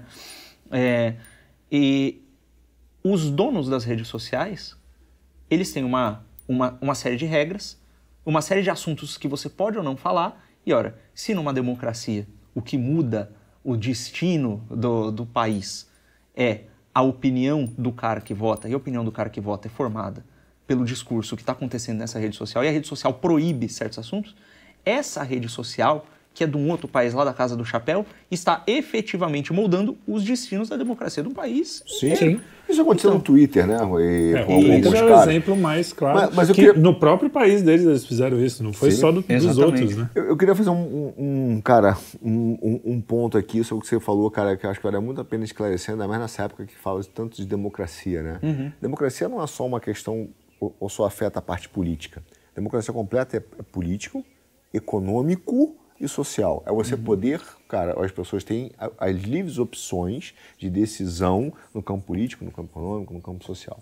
Nós vivemos uma mentira de uma democracia. Nós vivemos uhum. uma democracia parcial, incompleta na parte política, porque a gente vota, mas a gente escolhe na verdade, é, a gente acha que escolhe, mas aposta para a gente opções. Ó, você pode comprar qualquer carro desde que seja um Opala, preto ou branco. Aí você, Isso pô, no Senado é, é, é, mais impressionante ainda, porque a gente tem menos opções é. ainda. Se você quiser ser candidato, pô, você tem que passar num partido. Então, assim, você não tem uma democracia real na política. Econômica, o cara domina a economia, te apresenta o que você compra cada vez mais, é, é o que você toma. Então, você tem a falsa ilusão que você tem direito de escolha.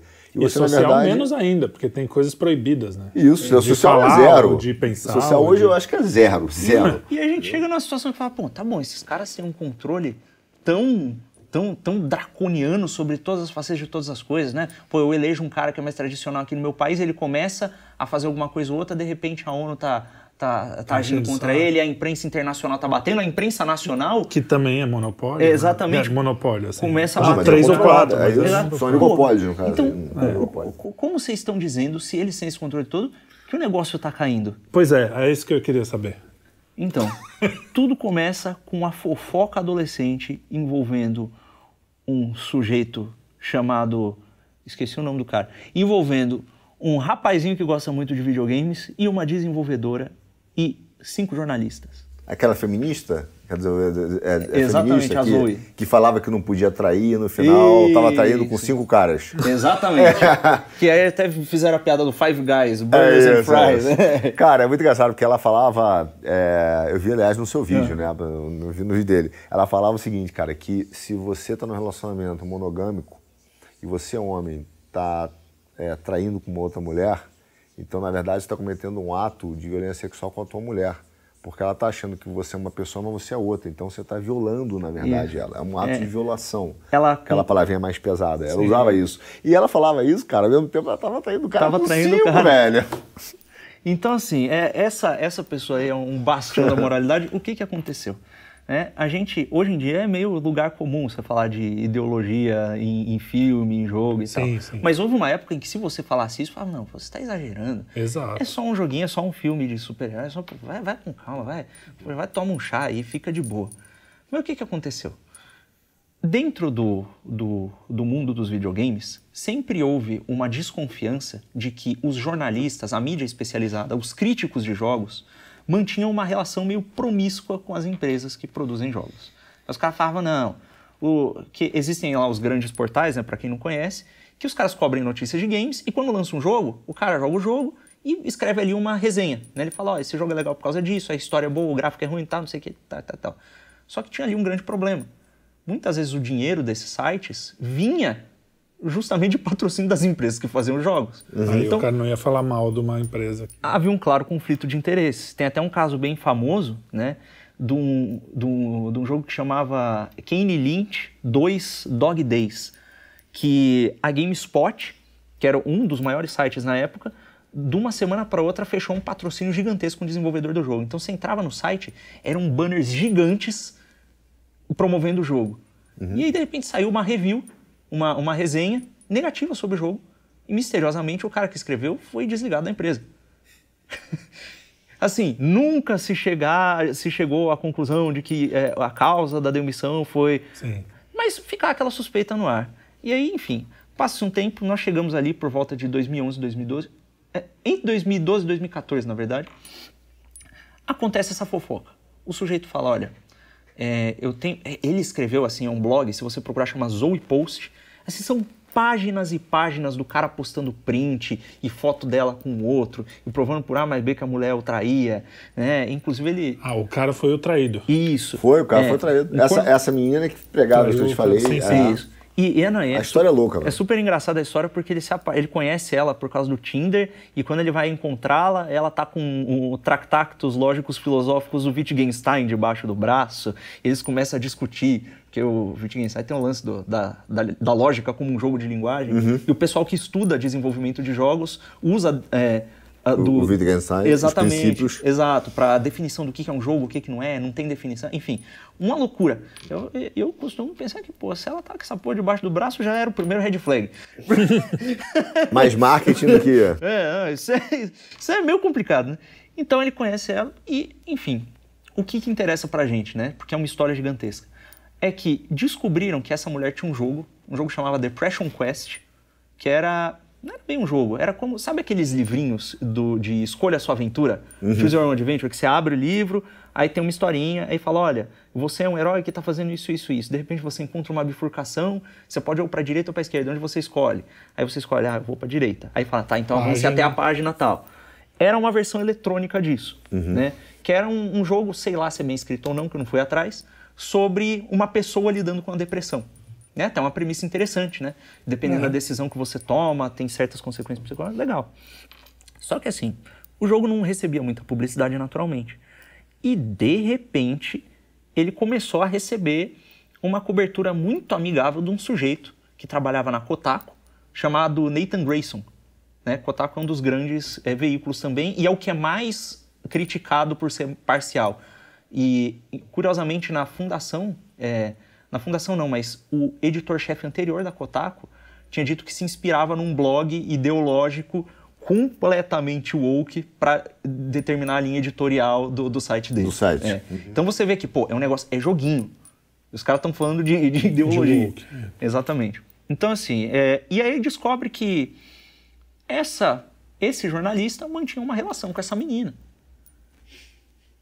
E aí, de Era repente, pinta brava essa menina. hein? descobre Menina que essa Pipa menina, voada. essa menina, ela e, e em momento nenhum esse cara fala que ele tem a relação com ela, né? E aí ele publica lá uma lista de jogos indie e dá muito destaque pra esse.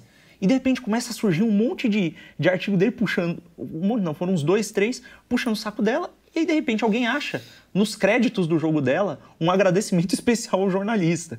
É assim, isso parece uma coisa boba, mas é a profissão do cara é, ele presta um serviço para uma audiência, que é reportar de forma jornalística e íntegra o que acontece no mundo dos jogos. E quando ele mantém um, um relacionamento com uma desenvolvedora e publica artigos sobre o jogo dela sem dizer que ele tem esse relacionamento, ele tem um conflito de interesses ali. E se ele não está dizendo isso explicitamente, É. é, é um, é um problema a integridade jornalística. Mas o negócio fica cabeludo porque descobrem isso, isso vira um escândalo na internet, a molecada toda que joga joguinho começa a fazer um auê, começa a falar mal da mulher, e a treta vai escalando. E os jornalistas de games não cobrem o assunto. Né? E, cara, existem outros casos em que pô, esse negócio foi parar lá naqueles caras do Daily Wire Né? Pô, que, por exemplo, essa menina, ela organizou uma Game Jam, que é um, é um evento que, que, em que você se junta vários desenvolvedores e eles produzem jogos, né? É, e, e aí tem uma espécie de um concurso e tal, né? Pra ver quem é que... é, quem fez o jogo melhor. E aí, normalmente, a pessoa ou ganha um prêmio, ou ganha divulgação, alguma coisa assim. Mas é um negócio que os desenvolvedores se juntam para passar dois, três dias desenvolvendo o negócio intensamente e aprimorar a, a sua criatividade, capacidade de resolução de problemas. E ela, ela tinha descoberto que os Fine Young Capitalists, que não são capitalistas nem nada, eles são, na verdade, são dois rapazes gays que apoiam pauta de justiça social e tal, e fazem iniciativas para promover essas pautas dentro do mundo dos jogos. Eles estavam organizando uma semi-game jam. Né? Era um concurso em que entrariam ali mulheres, né? que eles queriam empoderar as mulheres no mundo dos jogos. Entrariam mulheres, cada uma entraria com uma ideia de jogo. Tipo, o que ela precisava era da ideia e a apresentação. Tinha tanta piada aqui que eu não Da posso ideia. fazer. Não dá pra fazer. Não, não, não Tava pensando em alguma ali que são maravilhosas. Calma, calma. A ideia. Tinha que dar ideia. E aí o que que acontecia? A melhor ideia, eles iam pegar, contratar um estúdio especializado em desenvolvimento de jogos, um estúdio, obviamente, em que a maioria dos empregados eram mulheres, e era num país, enfim, é, meio com, com menos recursos e tal. E aí o que que ia acontecer? Eles iam levar para lá, desenvolver o jogo. E aí o que que. Qual era o acordo? A ideia é que o estúdio desenvolveria a ideia da mulher que ganhou, o jogo seria vendido, né? E o que fosse arrecadado ia para pagar os custos do estúdio, um pedaço, um outro pedaço ia. é, outro pedaço ia voltar para os Fine Young Capitalists, era tipo coisa de 10, 15%, para eles continuarem a fazer iniciativas como essas. Algum pedaço ia para caridade, o resto ia tudo para a mulher que só deu a ideia. E aí, essa menina fez um escândalo. Eles estão explorando as mulheres. Meteu uma pauta vitimista. Estão explorando. Usou a pauta woke. Eles estão pegando a ideia das mulheres e ganhando dinheiro em cima. É pra mulher receber todo o dinheiro do jogo dela. E são dois homens e não sei o que, não sei o que, não sei o que, não sei o que. Aí não colou. Aí o que ela fez? Esses caras são transfóbicos. Porque no regulamento deles. De, de... Não podia ser homem vestido de Não, mulher. não, não, puxa, não. Basicamente. Não, eles aceitavam o que se chama de mulher trans no, no linguajar da- do, do feminismo de gênero, é, só que você tinha que ter prova de que você é, transicionou um período de tempo antes de se inscrever. Pra quê? Claro, pra não chegar eu hoje e falar Isso, que... falar, eu me identifico como mulher e tal. E aqui, atenção, aos não iniciados, por assim dizer, transicionar não é fazer a cirurgia. É só... Transicionar é se assumir publicamente e começar a viver Entendi. no seu novo papel de gênero. Tá. Eu aprendi quando eu estava investigando isso também, porque pra mim era cirurgia. Cara, eu também não sabia. Coisas Não, eu tô aprendendo vários termos novos, porque esse aí pra mim eu, eu, eu prefiro, eu opto ignorar veemente. E ela falou, eles são transfóbicos, não sei o quê. E fez um baita uê. E o que começou a acontecer? Misteriosamente, todos os veículos de mídia em que eles iam promover a iniciativa deles, feminista, pararam de respondê-los. Isso porque eles já são woke pra caramba, Isso. né? Já estavam aceitando Eles são- mulher que eles são, homem que fala eles que é são mulher. woke, mas eles não são Não amigos. suficiente. Não, não, não. Eles não são amigos dela. O lance é pessoal com ela. Quando ela começou a atacá-los, os portais de notícias fecharam as portas. E aí as pessoas iam discutir isso em comunidades, no Reddit, não sei o quê, e elas eram misteriosamente banidas. Avança o tempo, porque essa é uma história muito cabeluda, avança o tempo e acontece o seguinte. E acontece que o Milo Yiannopoulos, Aquele maluco. ele recebe, na época que ele estava no Breitbart ainda, é o Breitbart que é um veículo da, da, da direita, lá do direita, Steve é. Bannon e tal, tudo controverso pra caralho, mas enfim. Ele recebe uma conversa de e-mail de um jornalista que conversava com os outros jornalistas de games e tecnologia, falando sobre isso. E assim, a lista de e-mails e os próprios jornalistas envolvidos admitiram que a lista era verdadeira. Eles falam, não, é verdade. Ah, mas- conversando do tipo, combinando, não vamos isso. falar sobre Ó, isso, não vamos. Nós não vamos falar sobre isso, não sei o quê. E tem até, inclusive, um cara muito grande, chama Jason Schreier, que é referência no jornalismo de games, que ele fala, não, olha, é, essa história expõe de forma muito... eu- Não é a citação exata, estou parafraseando. Expõe mais do que deveria a relação promíscua entre desenvolvedores e, e- Jornalistas. e jornalistas. E mesmo que essa história de integridade jornalística tenha alguma, alguma credibilidade, eu não cobrirei porque isso vai oprimir, vai causar danos à Zoe. né? Então, tipo, os caras se juntaram todos para defender essa mulher. E o que, que tem a ver? O que tem a ver é que é o seguinte: esse negócio começou a escalar a partir do momento em que o Milo é, é, divulga isso e começou a envolver outras pessoas do, do feminismo. Então você entra uma figura chamada é, Anita Sarkeesian, que faz um- uma série de documentários sobre como jogos são machistas. É coisa do nível assim. é, o Mario resgatar a princesa reforça É estereótipos machismo, né? machistas e tal e tal e tal. E essa mulher começa a ser ovacionada, inclusive até por alguns desenvolvedores da indústria, né? E quando ela recebe críticas, misteriosamente começam a aparecer uns perfis anônimos, assim, perfil criado há um dia atrás, atacando a mulher, ameaçando ela de morte, tal, não sei o quê. E aí começa isso a se desenrolar, isso vai até o mundo dos quadrinhos, vai, vai, vai juntando as pessoas assim, e rola a investigação do FBI em cima das ameaças de morte, rola, envolve a polícia, E os caras sempre chegam à conclusão de que, pô, não tem nada de criminoso acontecendo aqui. Tem print manipulado de algumas dessas mulheres, não da, da Anitta e da, da Zoe. Se não me engano, uma moça chamada Brianna Wu provaram que o print dela foi uma mensagem que ela mesma mandou para si mesmo, se ameaçando para ganhar fama. É, e eles começam a ver que tem toda uma manipulação e que os donos dos veículos de mídia, e até veículos de mídia de fora do mundo dos games, como a Vice, por exemplo, é, começam a, a proteger essas pessoas. Fala, cara, o que está acontecendo? É um negocinho no mundo dos videogames e, e eles estão protegendo? E aí rola um, um, um, esquema em que a Candace Owens, que é uma, uma mulher negra... Hoje ela tá no Daily Wire, inclusive. Isso, ela inclusive casou com um dos caras lá, né? Ah, é. Isso. Ela, ela tinha um projeto ela não era nem direitista, ela era meio esquerdola. É, assim. meio liber... é, é. liberal, americana. Liberal, é, exato. E ela faz um projeto chamado Social Autopsy. Uhum. O que, que é esse projeto? Ela queria, né, e eu nem sei se essa ideia é muito boa, para ser bem sincero, ela queria expor os trolls da internet.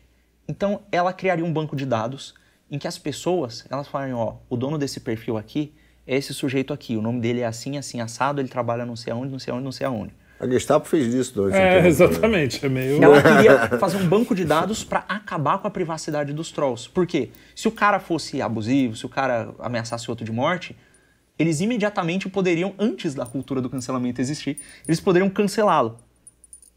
E aí, a Zoe Queen, você pensa, pô, uma mulher feminista que é contra os machos vai ser a favor disso, vai ser né? a favor. E ela, esquerda adora, e ela né? fala com a Candice, ela fala, cara, você tem que cancelar isso. Isso é um depoimento da própria Candice.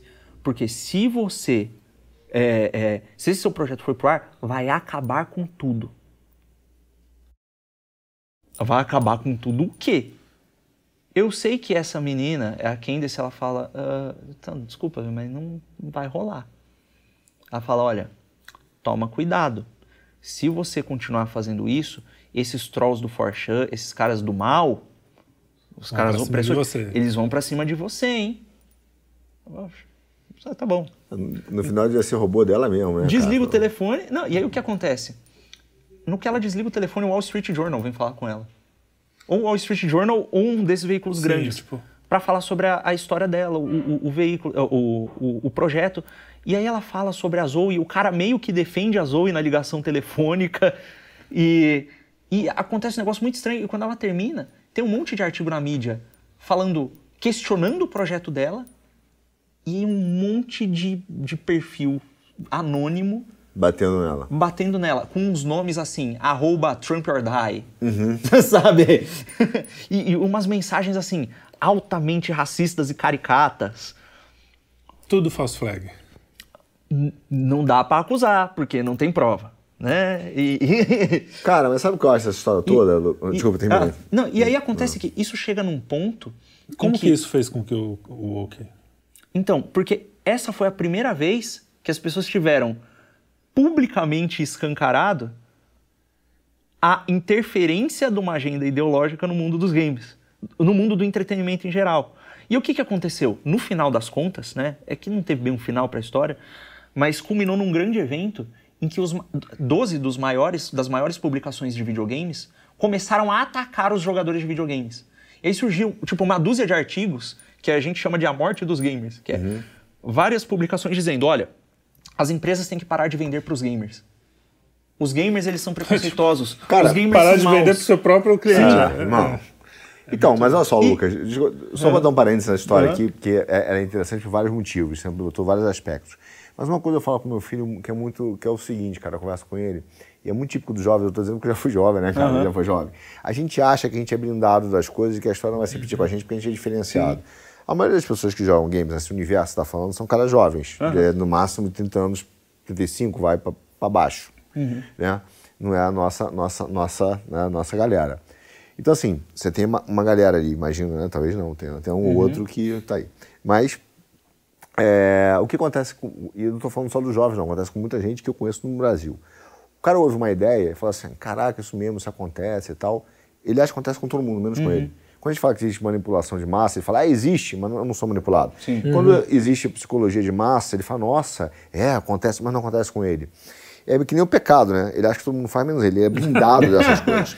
Não, Cara, comigo o pecado não afeta. É, parte dessa indústria de jovens descobriu uma parada agora no games que a gente fala, cara, mais ou menos acho que é uns 5 mil anos. Isso. Que é o quê? Cara, sim, existe um grupo que, que controla, um grupo que tem relações é, com a mídia, que é utilizada como instrumento de uhum. propagação é. e, e, e, de e marxismo cultural e de é, pregação de ideologia. Existe a, a, verdade, a forma de pregação de ideologia através da indústria, do entretenimento, do livro, é, da revista, dos gamers. É o cara, nossa, descobri isso. Sim. Descobri que o jornalista é promíscuo. Olha só, que é, o, o jornalismo... Isso é um microcosmo isso, de tudo. De tudo. Que o jornalismo é promíscuo Imagina um moleque com pautas desde... ideológicas, desde... Olha só, que se é pago agentes, que quando o Lavo falava isso, eu falava, pô, teoria da conspiração, vai maluco. É. Mas ele falava, cara, são pagos agentes de subversão. O que, que são os trolls?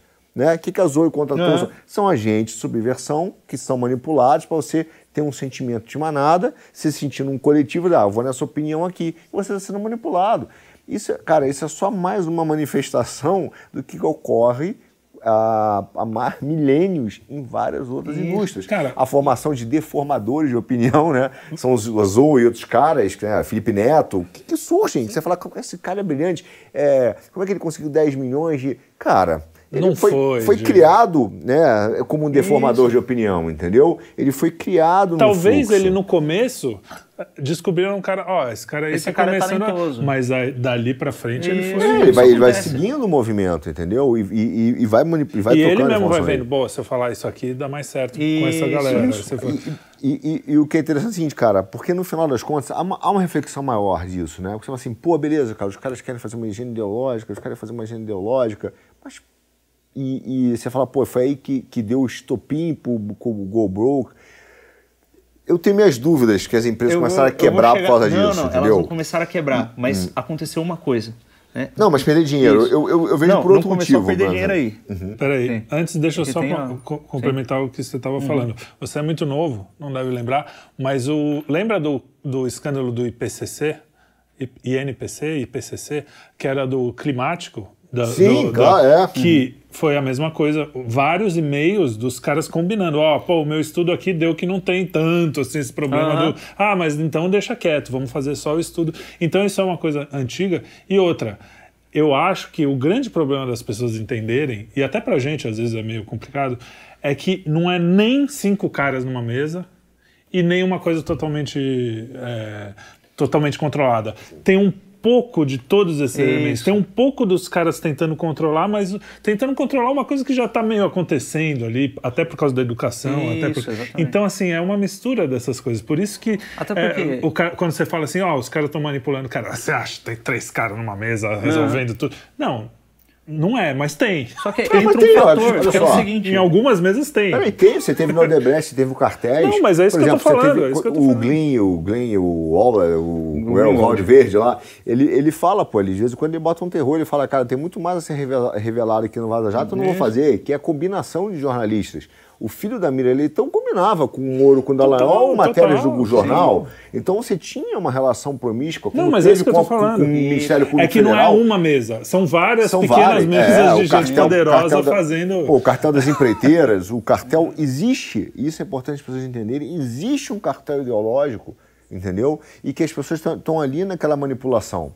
E, e, cara, eu vejo, antes de você avançar, que, que é assim, Outro dia eu estava conversando com uma, uma, turma de jovens, e um cara me fez uma pergunta muito boa. Jovem, digo, jovem mesmo, uhum. né? Assim, 17 anos. E foi uma pergunta muito boa. O cara falou assim, cara, tá bom, beleza, eu entendo tudo isso, eu, eu vejo o que acontece, mas por que o cara quer manipular o meu comportamento? Por que ele quer manipular o meu comportamento? E é uma pergunta extremamente uhum. legítima, né? E o que eu vejo hoje, assim, é, olhando o processo da metanarrativa histórica, para a gente entender a, o, o, perigo que são os outros uhum. e por que isso é tão vital para eles, é, uma das grandes premissas que foi utilizada é, por esses grupos que querem controlar a economia era que a base da sociedade era de classes. O que dava a base da sociedade era de classe. Então, assim, pô, tem um proletariado, todo mundo que ganha como, como, como proletariado né, vai pensar como proletariado, quem ganha como burguês, que pensa burguês tal, pá. E, cara, quando eles começaram a, a, tentar fazer essas revoluções, a tentar colocar esse, essas ideias em prática, a controlar, eles perceberam uma outra coisa, que é muito mais grave, né? Que a base da sociedade não é a sociedade de classe, Eu posso ser um proletariado, você pode ser um proletariado, eu posso ser um, um trabalhador cristão, você pode ser um trabalhador muçulmano. O que dá a base de uma sociedade é a moral. E aí é uma coisa, a base de uma sociedade que une pessoas não uhum. são seus salários, mas a sua visão moral, sua cosmovisão. E o cara falou assim, peraí, cara, se essa base, né, é, é, essa base moral, ela em algum momento ela vai começar a questionar o meu domínio econômico, os efeitos, os efeitos uhum. do meu domínio econômico, foi mais ou menos o que aconteceu. A gente, o cara fala assim, pô, vamos falar de desigualdade, vamos brigar com a justiça social, vamos falar de desigualdade financeira, é, consciência de classe. De repente o cara olhou e falou assim, ó oh, galera, e, aí eu acho que é um grupo meu, falou, não tem como, e nós não vamos conseguir promover a igualdade econômica. Nós temos que trocar isso para a justiça social, para ter uma uhum. representatividade uhum. social, para dizer que isso é igualdade. Então eles estão tentando reformular, sim, a base moral da sociedade, para que o poder econômico deles e político seja mantido por mais um século. Uhum. Daqui a pouco, cara, essa base, se ela for reformulada, sim. espero que não consigam, é, até porque sempre tirar o cristianismo, então está sempre aquele ponto de questionamento ali, isso vai, vai se exaurir o controle e ele vai ter que vir com uma nova onda para poder controlar e manter esse poder, isso. entendeu? Então, assim, eu acho que a juventude hoje, a galera dos gamers, descobriu isso, cara. Falou, cara, isso acontece comigo? Sim, cara, acontece com você. E, Os caras estão tentando manipular você. É que desse ponto começou a acontecer uma coisa. Lembra que eu falei da Candace Owens se envolvendo? Aí vem o Ben Shapiro e olha para aquele negócio. Aí o Ben Shapiro começa a entrevistar uns moleques. E o que, que aconteceu? Essa molecada que foi descobrindo isso, eles não ficaram assim, ah, aconteceu. Eles criaram um modus operandi para combater os caras. Eles começaram a fazer aquele spam de meme. Uhum. Começou a acontecer a, a reação. o pessoal nos fóruns, nos fóruns anônimos e tal, se juntando para para fazer uma campanha de meme específica para zoar o cara. E aquilo foi crescendo de um jeito que, assim, passou quase um ano inteiro. Esses canais conservadores que estavam começando a aparecer ali, eles começaram a cobrir esse negócio e a molecada desocupada da internet que fazia um monte de meme começou a ajudar os conserva. Aí começou a explodir um monte de canal, que era um canal contra, e lá nos Estados Unidos eles já chamavam de woke antes, a gente chamava de lacração aqui, né? Uhum. né? Contra a agenda woke nos filmes. E aí Sabe aquele monte de filme ruim que estava saindo? Começou a ser criticado abertamente em diversos canais do YouTube. E aí veio o, aquele Ghostbusters, que saiu pouco tempo depois, que foi um desastre, o Caça-Fantasmas. Pô, é feminino, ah, que uma baboseira. O que não teria problema uhum. nenhum se fosse um bom Sim. filme, né? Exatamente. O problema é isso, é que os wokes, eles colocam a ideologia acima do conteúdo. Isso. Se o conteúdo é bom, pode ter 10 cavalos, não precisa ter, sabe, tanto faz o que é. Sabe o que é engraçado? Os canais. Não estou que... chamando mulher de cavalo, pelo amor de Deus. Daqui a pouco vão Os canais que surgiam criticando isso não era o canal do tio conservador.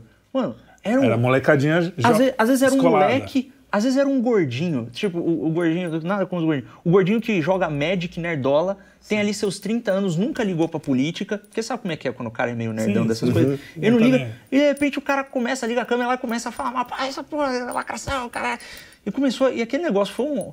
Assim, você pode até colocar uns filtros de palavras, mas foi um avalanche tão grande que você não escondia mais aquele negócio. E aí, isso culminou que, durante o momento da, da, da, eleição do Trump, o pessoal costuma dizer que o meme elegeu o Trump. Sim, sim. E a maior parte desses memes estavam vindo dessa mesma molecada. Então, obviamente, não foi que a molecada elegeu o Trump. Não, Tem uma conjuntura de fatores. É, mas ali, a... eu acho que tudo veio junto. Exatamente. Na verdade, essa, isso foi mesmo um movimento, e aí sim, uhum. um movimento meio que orgânico. Exatamente. Claro que se organizaram. Mas começou organicamente. O cara falou: tem coisa errada aí, cara. Tanto que é que, que tá aí... na mídia americana, isso chegou a sair matéria no Globo, aqui no Brasil.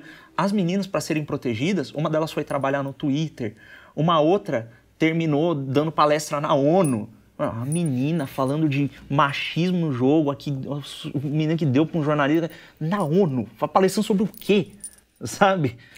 Não, e, e é aí... isso. São problemas reais, porque é diferente dos problemas uhum. woke, que eles chegam e falam por que dormir de cabeça para baixo, de barriga para baixo é, é, machista, entendeu? Uhum. Os caras, o, o wokeismo, eles, eles sempre vão inventando problemas, o gordofobia e não sei o que, blá blá blá. Uhum.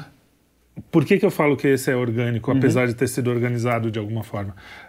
Porque é um problema real. Os uhum. caras falaram, não, isso aqui não condiz com a realidade. É o, o, o, que eles estão fazendo de filme não é um filme que fala sobre a vida, é um uhum. filme que quer me vender alguma coisa. Não é isso Sim. que eu quero. Eu, eu, eu, essa galera, cara, essa galera é uma galera grande. Eu acho que os Wokes, eles, eles não esperavam... É, eles sofreram, na verdade... Tem, tem um, só botar um exemplo para explicar meu raciocínio. Cara, o cara que, tava, que descobriu o raio-x, na verdade, ele não estava procurando raio-x, né? Ele estava procurando uhum. outra coisa, viu uma mancha na parede e tal. Então são assim, aqueles efeitos inesperados de determinadas ações que você tem. Os Wokes e esses caras que querem controlar e, e, e, precisavam controlar essa massa de pessoas, que querem transformar as pessoas em massa uhum.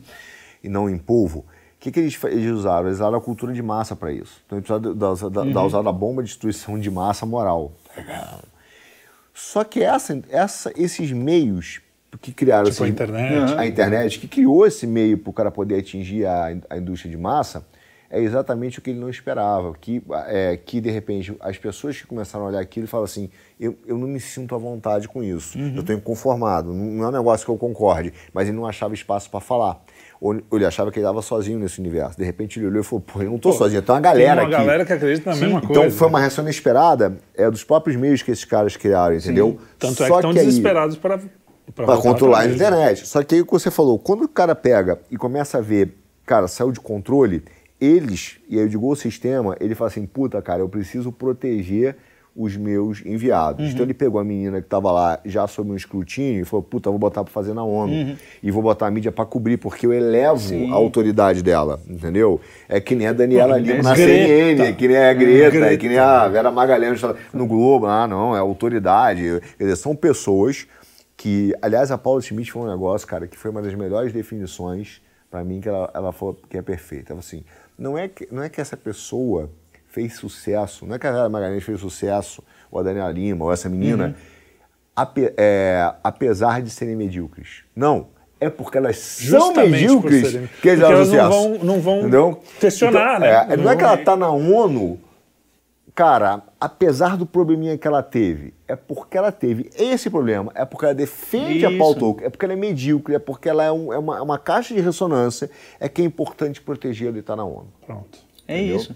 E aí chega num ponto em que, assim, é, você tem ao mesmo tempo alguns pensadores aparecendo mais alternativos lá na direita, você tem o próprio Jordan Peterson, é, uhum. é um sujeito que nem, nem Sim, concorda com tudo que ele fala, mas... Sim. mas ele, ele tá aparecendo e aí de repente você vê a molecada que está defendendo esses caras são aqueles mesmos moleques, porque, convenhamos, é, a internet ela teve essa força enorme.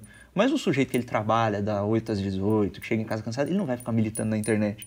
Sim. Mas de repente a molecada acordou e os moleques, você vê, os comentários do Jordan Peterson eram um monte de moleque porra mas, louca. Mas é aquilo, mas, mas, esse cara de 8 às 8 é o cara que se identifica Isso. com o comentário do moleque na internet, Exatamente. entendeu? Isso cria uma uma identificação. E aí acontece que tem várias figuras dessas, como vários intelectuais e tal, que eles começam, pô, quanto meme de moleque a gente não viu do, do Olavo, sim, sim. que ajudou a aqui espalhar a coisa. Isso, Foi isso. uma propulsão. Você mesmo é o moleque que tá Exatamente, aqui falando Exatamente. Mas é de tudo, então, cara. O que é interessante é o seguinte, é, é você une, porque é, esse lado orgânico é muito interessante. É, é, é, uma união de pessoas que pensam uhum. com a uhum. mesma convicção. Então você tem desde o, você botou do moleque que é memeiro, a tia do zap. Isso. Entendeu? A tiazinha que está na cozinha falando assim, que, cara... de certa forma é uma busca pela verdade. A gente é. não tem uma... Claro que tem a verdade religiosa, tem Deus e tem Jesus Cristo e tal.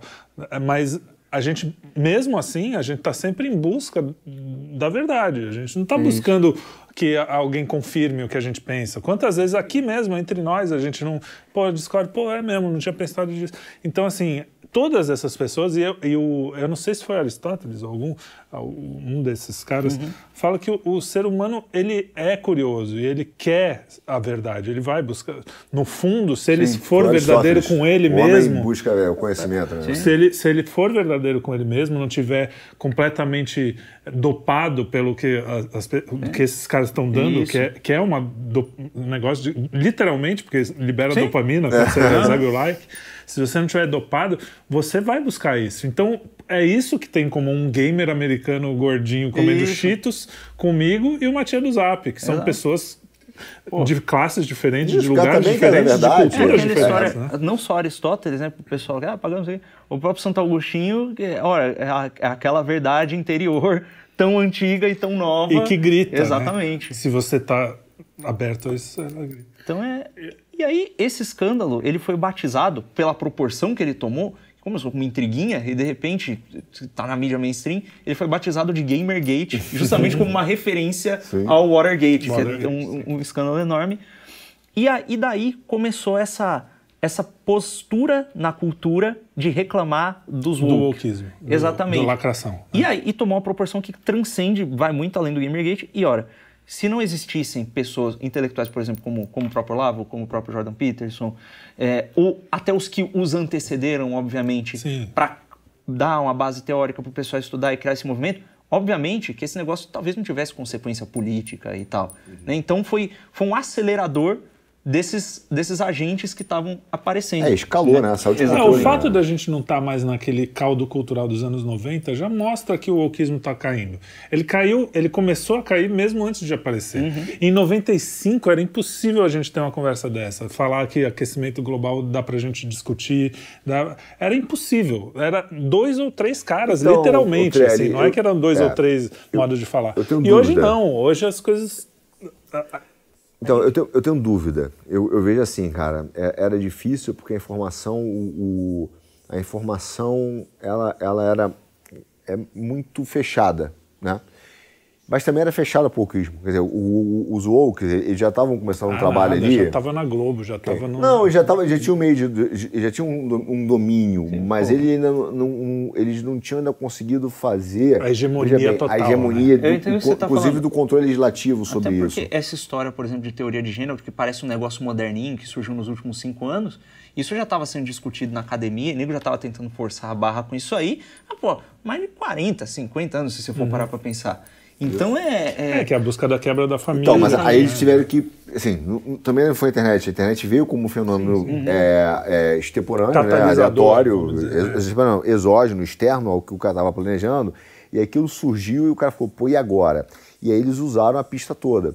Mas aí há um movimento, que aí acho que é um movimento, eu acho que, assim, de contra, contra a cultura, e, só que eu acho hoje que a gente, é, as pessoas é, a gente percebe que tem muita gente que não se identifica com isso, né? Mas mesmo assim, o nível de informação que nós conseguimos fazer é um ruído perto da sim. máquina de guerra ah, que esses caras têm de hegemonia. Exatamente. Então eu não acho que o quismo está caindo.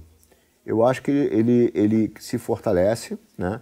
Ele, ele tem, como toda guerra, é, ele perde algumas batalhas. Então, ele, opa, ele, ele dá umas derrapadas. E assim, isso que aconteceu foi uma derrapada, né? uhum. né? Mas ele está se organizando para continuar. Sim, Como todo socialismo fabiano, ele está se organizando para dizer, ó, eu eu eu estava aqui, eu queria ter avançado até aqui, não consegui. Tudo bem, eu vou ficar aqui e daqui para frente eu vou continuar meu passinho. Isso. Entendeu? Ele tem se organizado para tomar conta da política. Ele ainda tem os meios de ação financeira. Mas esses Isso. números. E aí a gente entra num ponto que começou a acontecer, por exemplo, a galera começou a desanimar de ir no cinema, né? Começar, eu vou começar a ah, vou cancelar minha assinatura da Netflix, né? Porque, uhum. pô, parece que os caras às vezes eles gostam de perder, né? Tá ruim, o pessoal tá reclamando, mas não tira a assinatura porque quer ver o Stranger Things, não sei o quê. Aí o cara vai lá e lança um filme que é quase uma apologia a ter interesse libidinoso em pessoas que não têm idade para tirar carteira de motorista. É, uhum. Então, é, que é o tal do... do, do das meninas isso, dançando. Isso, é. é, aquele negócio lá. Então, eles começam a perder assinantes e a gente chega num ponto em que, ora, é, as ações da Netflix, por exemplo, há um ano atrás, elas estavam valendo 77,97 dólares. E da última vez que eu chequei, estava 33,89. Eles estão, começam a perder assinantes. Vaza um release da Netflix, um release interno, em que eles falam pros wokes, né, pro, pro pessoal que está lá dentro, olha galera, nós temos que fazer filme para todos os tipos de orientação política. O nosso conteúdo não pode ser assim. E se você se sente ofendido por isso, tchau. Rala. A porta da, uhum. da né? rua é Então, as ações da Disney, pô, a Disney está comprando todo mundo. A Disney virou.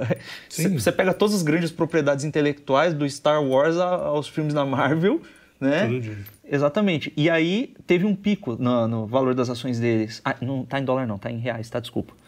É, em 2021 de 73 é, e 80, é, 73 reais e 80 centavos e agora tem tá a 33 reais e 21 centavos. Obviamente que na hora que eu fiz a pauta estava um valor, agora deve estar tá outro, e quando você assistir está outro. Caiu bastante. Mas a gente até põe o gráfico para se precisar. E... Ah, a questão é que caiu bastante. Você acha, você que entende dessas coisas de mercado financeiro, Cara, não me parece uma coisa trivial que o cara fale, ah, tudo bem, perdi tantos bilhões e. Tá certo, não. os caras têm grana para queimar. Tudo bem que tem para queimar, uhum. mas chega uma hora que o cara deve acender uma luz assim e falar, ô, oh, galera. Então, cara, assim, o que, que, que, acontece? Eu digo sempre o seguinte, cara, o, o o mercado financeiro, o dinheiro, ele é uma forma de, de uma métrica do sucesso das suas, das suas, ações, não da companhia, das suas ações estratégicas, né? Uhum. Então, meio que você vai ganhando dinheiro ou não de acordo com a, o seu acerto.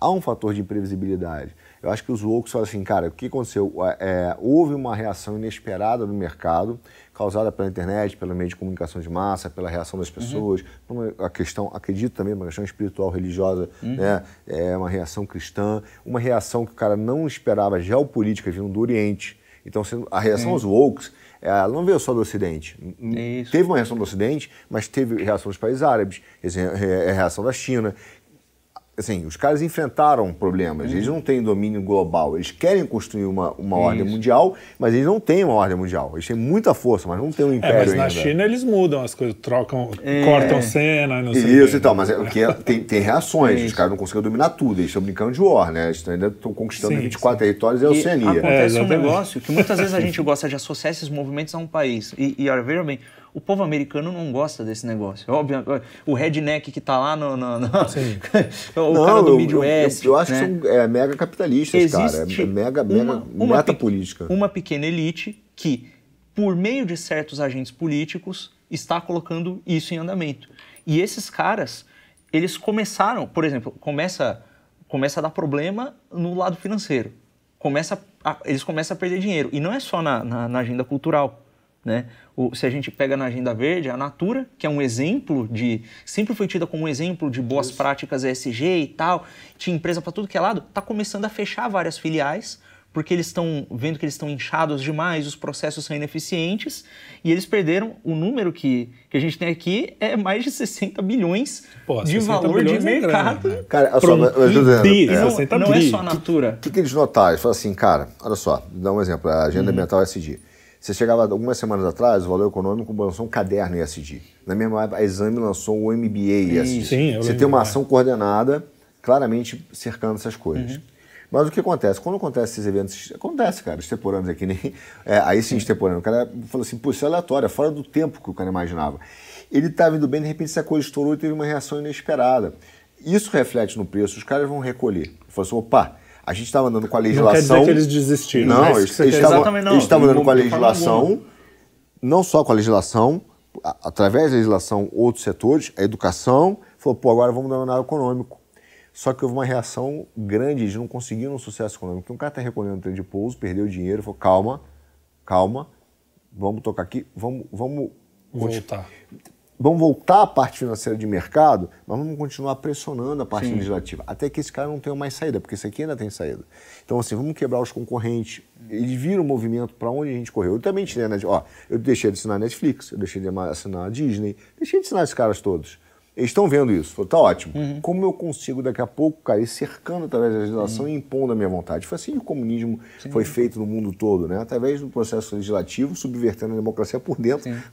É o que a gente está vendo aí, né, velho? A gente está vendo aí. O, o, o, ângulo que eu quero dar aqui não é nem que, ah, ganhamos, eles perderam. É, ora, tem uma oportunidade para ação aqui. Sim. Porque, veja, ao mesmo tempo que isso está acontecendo, os caras estão perdendo valor de mercado, a BlackRock e a Vanguard, que são o, pessoal Gigante, não mancha, são assim eles são donos de, do, do mundo. da maior parte do mercado ocidental.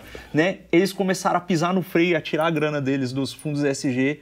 E aí acontece um negócio curioso, que é, por conta de um conflito é, militar, geopolítico, que foi a, a, a, exato o conflito que aconteceu na Ucrânia, da ali Rússia. na Ucrânia, na, entre a Ucrânia e a Rússia. É, não vamos entrar no mérito de quem está certo, quem está errado, se a OTAN foi, não foi o que aconteceu é que houve um efeito. Rolou o, o, o ataque do Putin, né? E aí, de uma hora para outra, os países ocidentais, né, é, é, os países ocidentais instrumentalizados por essa elite financeira e etc., eles começaram a acionar a máquina deles. né? E começaram, não, então vamos sancionar, fazer sanção econômica contra a Rússia. Nós vamos é, é, boicotar os caras, querem que vou parar de vender prato russo nos restaurantes. Vou fizeram aquele escarcel. Cara, os caras ofenderam todo o sistema legal para pegar patrimônio de, de, de, cidadão russo, que não Isso. necessariamente tinha alguma coisa, alguma com Putin, né, velho? É. Nem, nem tava pela guerra. É tipo cara... pegar a gente por causa do Lula, né? Tipo, não tem nada a ver com então, isso. Então, os caras começaram a ir para cima fecharam as portas, fecharam o, o, o, tiraram a Rússia do SWIFT, ou seja, eles não poderiam mais receber dinheiro internacional e tal. E falaram: tá bom, agora nós vamos sangrar vocês financeiramente. A Rússia olhou e falou: hahaha, tá vendo esse gás aqui, que é a energia limpa que vem do meu país e que esse continente aqui inteiro precisa para sobreviver ao inverno? Uma vez que vocês quebraram tudo que era energia suja. Uhum. Putz, deu ruim, né? Não tá chegando mais aí. E agora? Aí os caras acendem um alerta. Eles começam a queimar carvão de novo para se aquecer, começam a, a, começam a aparecer alguns fundos de investimento sustentável querendo ter um olhar responsável e realista sobre os combustíveis fósseis. Uhum. O esquema todo começa da, da, do ambientalismo ali começa a, a ser revisto, né? Ao passo em que a economia russa, ao invés dela cair, ela sobe. E, e, assim, houve um momento tão dramático, mas tão dramático, que o rublo chegou a se valorizar até por cento em relação ao dólar. Porque ao mesmo tempo que isso acontecia, os Estados Unidos começaram a queimar dinheiro para ajudar a, a Ucrânia e, uhum. e, e, aí, obviamente, né, tem o um interesse geopolítico, tem o um interesse humanitário também, tem, tem civis inocentes sofrendo, a gente não claro. quer minimizar isso, né? E... Até porque a gente sempre fala que o material não é tudo, né? Pra Exatamente. os caras queimar dinheiro, não. Exatamente. E aí a hegemonia desses caras do sistema financeiro que instrumentaliza as economias e os governos ocidentais americanos começa a dar uma balançada. E conforme isso acontece, surge um sujeito dentro do Ocidente causando uma disrupçãozinha também. Né? E aqui, novamente, eu não quero tratar o sujeito como um messias, como um salvador, não, não, não é por aí. Né? Acho que a gente tem que ver as coisas com mais parcimônia é, que é o Elon Musk. O Elon Musk ele está numa posição bem específica. Ele é um dos caras que é, foi um dos garotos propagandas da energia limpa. Ele é o cara da Tesla, é o cara do carro elétrico, é o cara que não tem medo de fazer o carro elétrico e quebrar os petroleiros. Uhum. Né? Ele é o cara da, das telhas solares, é um gênio, ele manda foguete para Marte. Tá certo que pô, tem um mérito né, da, da, engenharia e tal, dele ter escolhido os profissionais certos, de ter atuado da, da, maneira certa, mas tem muito lobby também que ele fez com o governo. Pô, as telhas uhum. solares elas são, por assim dizer, o cara faz uma telha solar que é mais barato que uma telha normal. É óbvio que tem um subsídiozinho, um negocinho ah. ali. Não, e o X, a, a X-Space, né, essa SpaceX, SpaceX ela, ela, a história dela é muito interessante. O cara tentou lançar, acho que o terceiro ou quarto foguete já estava destruído, não estava conseguindo, estava quebradão, cheio de fundo de pensão americano é, financiando, bancando, imagina, porque é, também o governo lá falou, irmão, vai lá, bota é, lá. Sim. E aí o cara tentou a última, na última, penúltima, deu certo, mas foi, foi aquele, aquele sufoco, sim. né? Foi aquela que subiu e voltou. É. Isso. Caraca, não, e a gente tá falando isso não para dizer que, puta, esse cara é um lixo, é só pra falar, galera, calma lá. Pô, beleza, o cara é inteligente, tem um puta de um mérito, ele fez coisa pra caramba. Eu não faria o que ele eu não, não, conseguiria fazer. E o que ele tá fazendo no Twitter? Mas o lance é, exato. É legal. E aí o que, que ele, ele faz? Ele literalmente acordou, mas pro nosso lado, né? Ele tava do outro lado então, e isso que eu ia falar. olhou e falou, opa. A gente tinha que dar um nome pro cara que acordou de, de acordar, né? O woke do woke. É. He woke. He woke. É. Era apenas um sonho, é que nem filme, né? É. Era tudo um sonho. É. E aí, esse cara, ele, ele faz o seguinte, ele é, ele é o garoto propaganda da energia limpa e do caramba. E o que, que ele faz? Ele começa a comprar briga com os caras. Antes dele comprar efetivamente o Twitter, ele veio a público, divulgou print de uma conversa dele com Bill Gates, em que ele, de, com uma linguagem um pouquinho mais diplomática, manda o Bill Gates tomar naquele lugar. Uhum. Fala, olha, a Tesla é uma das empresas que mais fez bem para o meio ambiente, tal, tal, tal. É, é uma das empresas que mais está envolvida nisso. Você disse importar com isso, mas você nunca me deu um segundo de conversa, nunca investiu na Tesla. Não quero ter nada a ver com você, bicho. Vai catar coquinho manda o cara embora. Ele não só manda o cara embora, como ele tira um print e posta no Twitter para todo mundo ver, né? Que é aquele caso. Nesse caso, você Isso. vê que o cara não é bonzinho porra nenhuma, né? E, é, e não, aí, o, cara, o cara quer, quer, quer botar. É, nem o Bill Gates é Exato. bonzinho, nem o. Eu acho que também tinha o cara, né? É. E botar treta no Twitter. Exatamente. E aí, esse cara começa a causar uma disrupção ali, os caras começam a ficar perdidos, no meio do caos que já tá acontecendo, ele faz isso. E aí, o que, que ele faz? Pô, tem um negócio aqui que influencia a política americana e a política internacional, que é o Twitter. né? Que é onde estão as discussões. É, às vezes, você que está assistindo aí, você pode não ligar muito pro Twitter, mas o jornalista que publica as notícias que vão influenciar a tia, ele seguia pelo Twitter. Sim. Então, se nego Sim. chega o choque nele no Twitter, ele fica balançado, ele abaixa o tom na reportagem, ele vai lá e compra o negócio e começa a, a misteriosamente, depois que ele compra o negócio, certas opiniões que eram mais suprimidas começam a aparecer, eu mesmo, a ter mais tráfego. Eu, eu ganhei mais de 30 mil seguidores Sim. de lá para cá sem fazer nada. Eu, eu, sou muito menos ativo no Twitter hoje do que, eu, uhum. já, do que eu era há tempos Pô, atrás. É uma e, loucura. E acontece mais, né? Ele está gerando essa disrupção interna, dando voz para quem não, não, não, era tão ouvido e tal, e fazendo uma nova movimentação financeira, que, e aí é, é um movimento, opa, esse pessoal tomou o mercado, o Elon Musk está tentando tomar um pedaço para ele, né? Sim. E você tem a economia americana sendo abalada. Pô, um dos das grandes é, balizadores, por assim dizer, da economia americana é o petrodólar. Uhum. Né? Porque pô, petróleo, né? É, ele é negociado em dólar nos países do Oriente Médio e tal. E a Arábia Saudita olha para isso e fala: esse negócio de petrodólar, eu vou começar a aceitar outras coisas. Lascou! Cara, você então... sabe que uma, uma das discussões, assim, que foi feita uhum. o euro, é, o euro começou mais forte que o dólar, inclusive, tá? É. É, bem mais forte que o dólar. Não, Depois inverteu e tal, mas começou mais forte. E durante um tempo, é, a Europa, logo depois da zona do euro, e com apoio da ONU, óbvio, ah, eles quase conseguiram tirar a hegemonia do petrodólar, uhum. começar a negociar em euro, que seria uma, um negócio assim e tal. E os Estados Unidos fez uma pressão política tão grande e não conseguiu. Esse é um dos pontos que os Estados Unidos entende que é fundamental para manter a sua hegemonia financeira, que é a negociação de ativos em dólar. E, e então, aqui, por isso que esse ponto... interromper, é só porque, é, novamente, é como a gente tem... Boa parte da nossa audiência conserva a reaça também, né? Uhum. Quando a gente fala os Estados Unidos, nós não estamos falando dos Estados... É, é essa elite que, que instrumentaliza Sim, os Estados Unidos. os democratas, cara, mas só, também tem os, muito, alguns republicanos Muito dos Estados Unidos já foi tomado, né, cara? Já foi tomado, por, é, assim, já foi capturado também. O Trump fala isso, né? Foi capturado, você vê, pô, o Biden, quer dizer, você tem uma agenda ali dentro, pô, tendo gás que foi liberado, a droga, uhum. os caras estão que nem zumbi na sim, rua na Califórnia, Nova York e tal. Então, assim, a gente está falando dos Estados Unidos está falando de, de, dessa turma que Isso. instrumentaliza a economia e tenta impor uma, uma pauta moral. Mas só eu dei esse parênteses para dizer a importância desse, desse movimento do Oriente falar assim, pô, é a hora de voltar à multipolaridade e botar nossa moeda no jogo. Exatamente. E aí, olha que engraçado. Conforme esses caras começam a perder a hegemonia, o controle quase total, né? É, a gente tem aqui no Brasil um presidente que foi eleito, ó, novamente, Hollywood, né? É um titã, tá perdendo dinheiro, né? Sim. E a gente tem um presidente que, que, que, foi eleito aqui, que o cara, ele foi eleito com o apoio desses caras que estão perdendo a força agora, né? É, pô, os Vingadores fizeram campanha para um candidato à presidência da República do, do Brasil, Brasil, né? Que, que... né? Então, assim, e de repente, esse cara que se elegeu, porque, ora, um, um presidente, especialmente de um país periférico, e aí vocês entendem disso melhor do que eu, né? Ele não, ele não governa sozinho. Ele precisa, na economia que a gente tem atualmente, no mundo Sim. mais globalizado, ele precisa de apoio estrangeiro. E se o principal apoio do cara tá caindo, e se esses são os caras que propõem essas ideologias, esse tipo de ação aqui, tá balançando, esse cara perde a força por exemplo, de silenciar os opositores usando a mídia internacional, usando sanção e etc. E ele perde uma baita de uma força política. Então a gente pode estar tá vendo uma situação agora em que está todo mundo aqui meio descontente com, que, com o resultado, é, com o que aconteceu depois das eleições, né, que é uma repressão do caramba.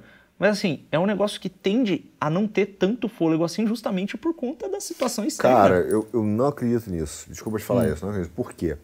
É, é, e, e, e, os woke estão perdendo apoio da massa do povo, de uma parte do povo uhum. que aparece, é, é, dito no Twitter, aparece ali, aparece aqui, aparece no mercado, aparece no momento em que é, as pessoas param de comprar a ação da Disney, é, sai no Netflix, beleza. Mas lembre-se, os caras, os caras ainda estão no poder, os caras que estão no poder na América Latina estão enfrentando, irão enfrentar problemas econômicos, uhum. porque é, de novo, os caras, os woke mandam numa parte do mundo, mas não são um império globalista ainda, uhum. ainda.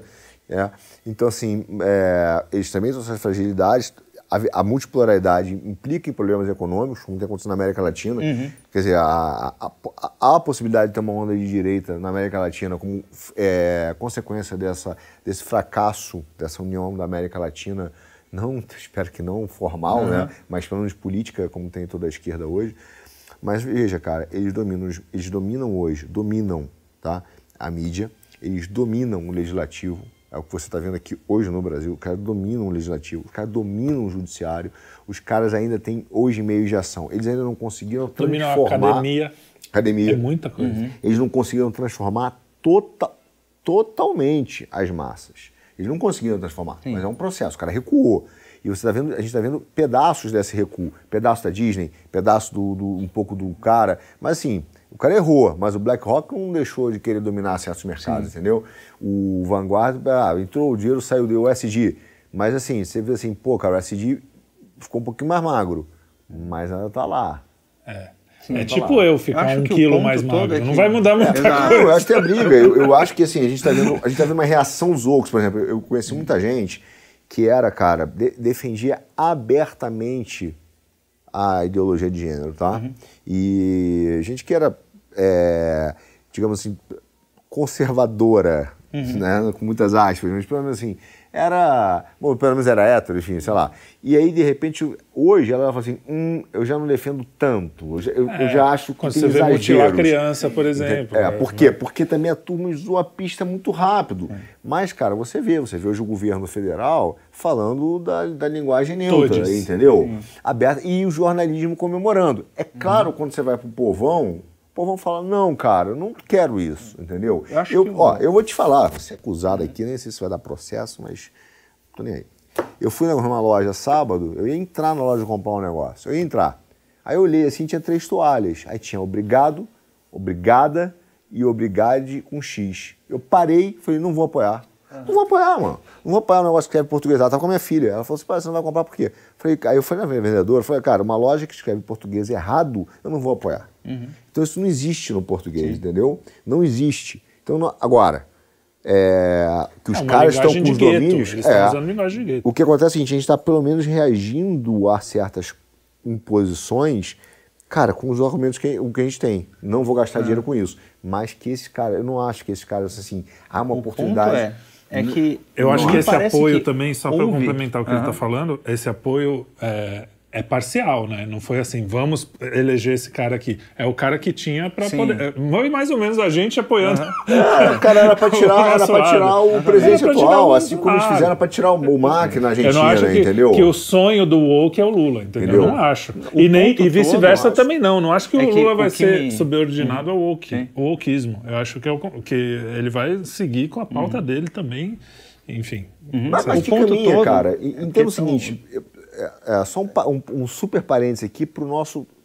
E, e foi um, tem um artigo bom da Paula Smith que explica isso, uhum. mas para entender por que, cara, esses oligopólios amam e andam de mão dada com o comunismo uhum. ou com o Estado socialista.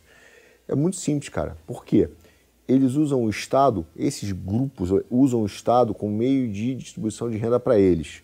Então, assim, imagina se a gente aqui fosse oligopólio, nós somos as farmacêuticas. Você vai criar uma vacina, você vai criar uma vacina, eu vou criar uma vacina. Aí você fala assim, pô, cara, a gente vai ter que disputar no mercado para dizer qual vacina a gente vai vender, tentar convencer o nosso produtor uhum. a comprar a minha, a sua vacina. O que é mais fácil? Eu chegar para o Estado e falar assim, compre, sabe, 50, 34 milhões da minha vacina, 34 milhões da dele, 34 milhões da dele.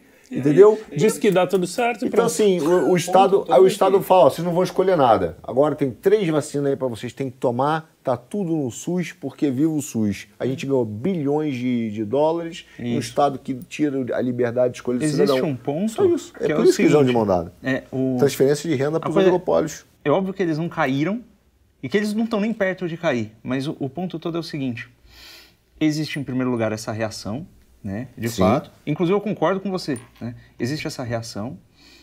E existe, no meio dessa desestabilização, alguns espaços para ação, mesmo que espaços pequenos. E esses espaços podem ser aproveitados para avançar um pouquinho é, na nossa agenda. Muitas vezes, essas Concordo. mesmas elites que instrumentalizam o Ocidente eles sabem como o mercado financeiro funciona, melhor do que qualquer um aqui, imagino eu. Eles veem a prosperidade econômica do Oriente e eles sabem que eles podem e provavelmente já estão tentando colocar uns tentáculos ali. Eles não são ideológicos, eles não, não são partidários de, um, de uma parte do globo. O ponto é que nós não podemos estar ignorantes a isso e temos que aproveitar as pequenas oportunidades que surgem para a gente conseguir colocar um pouco da nossa agenda num canto, Sim. colocar Que é no o que a outro. gente faz aqui. E é, É isso aí. e é o que apareceu agora. Apareceram micro oportunidades e a gente consegue aproveitá-las. Né?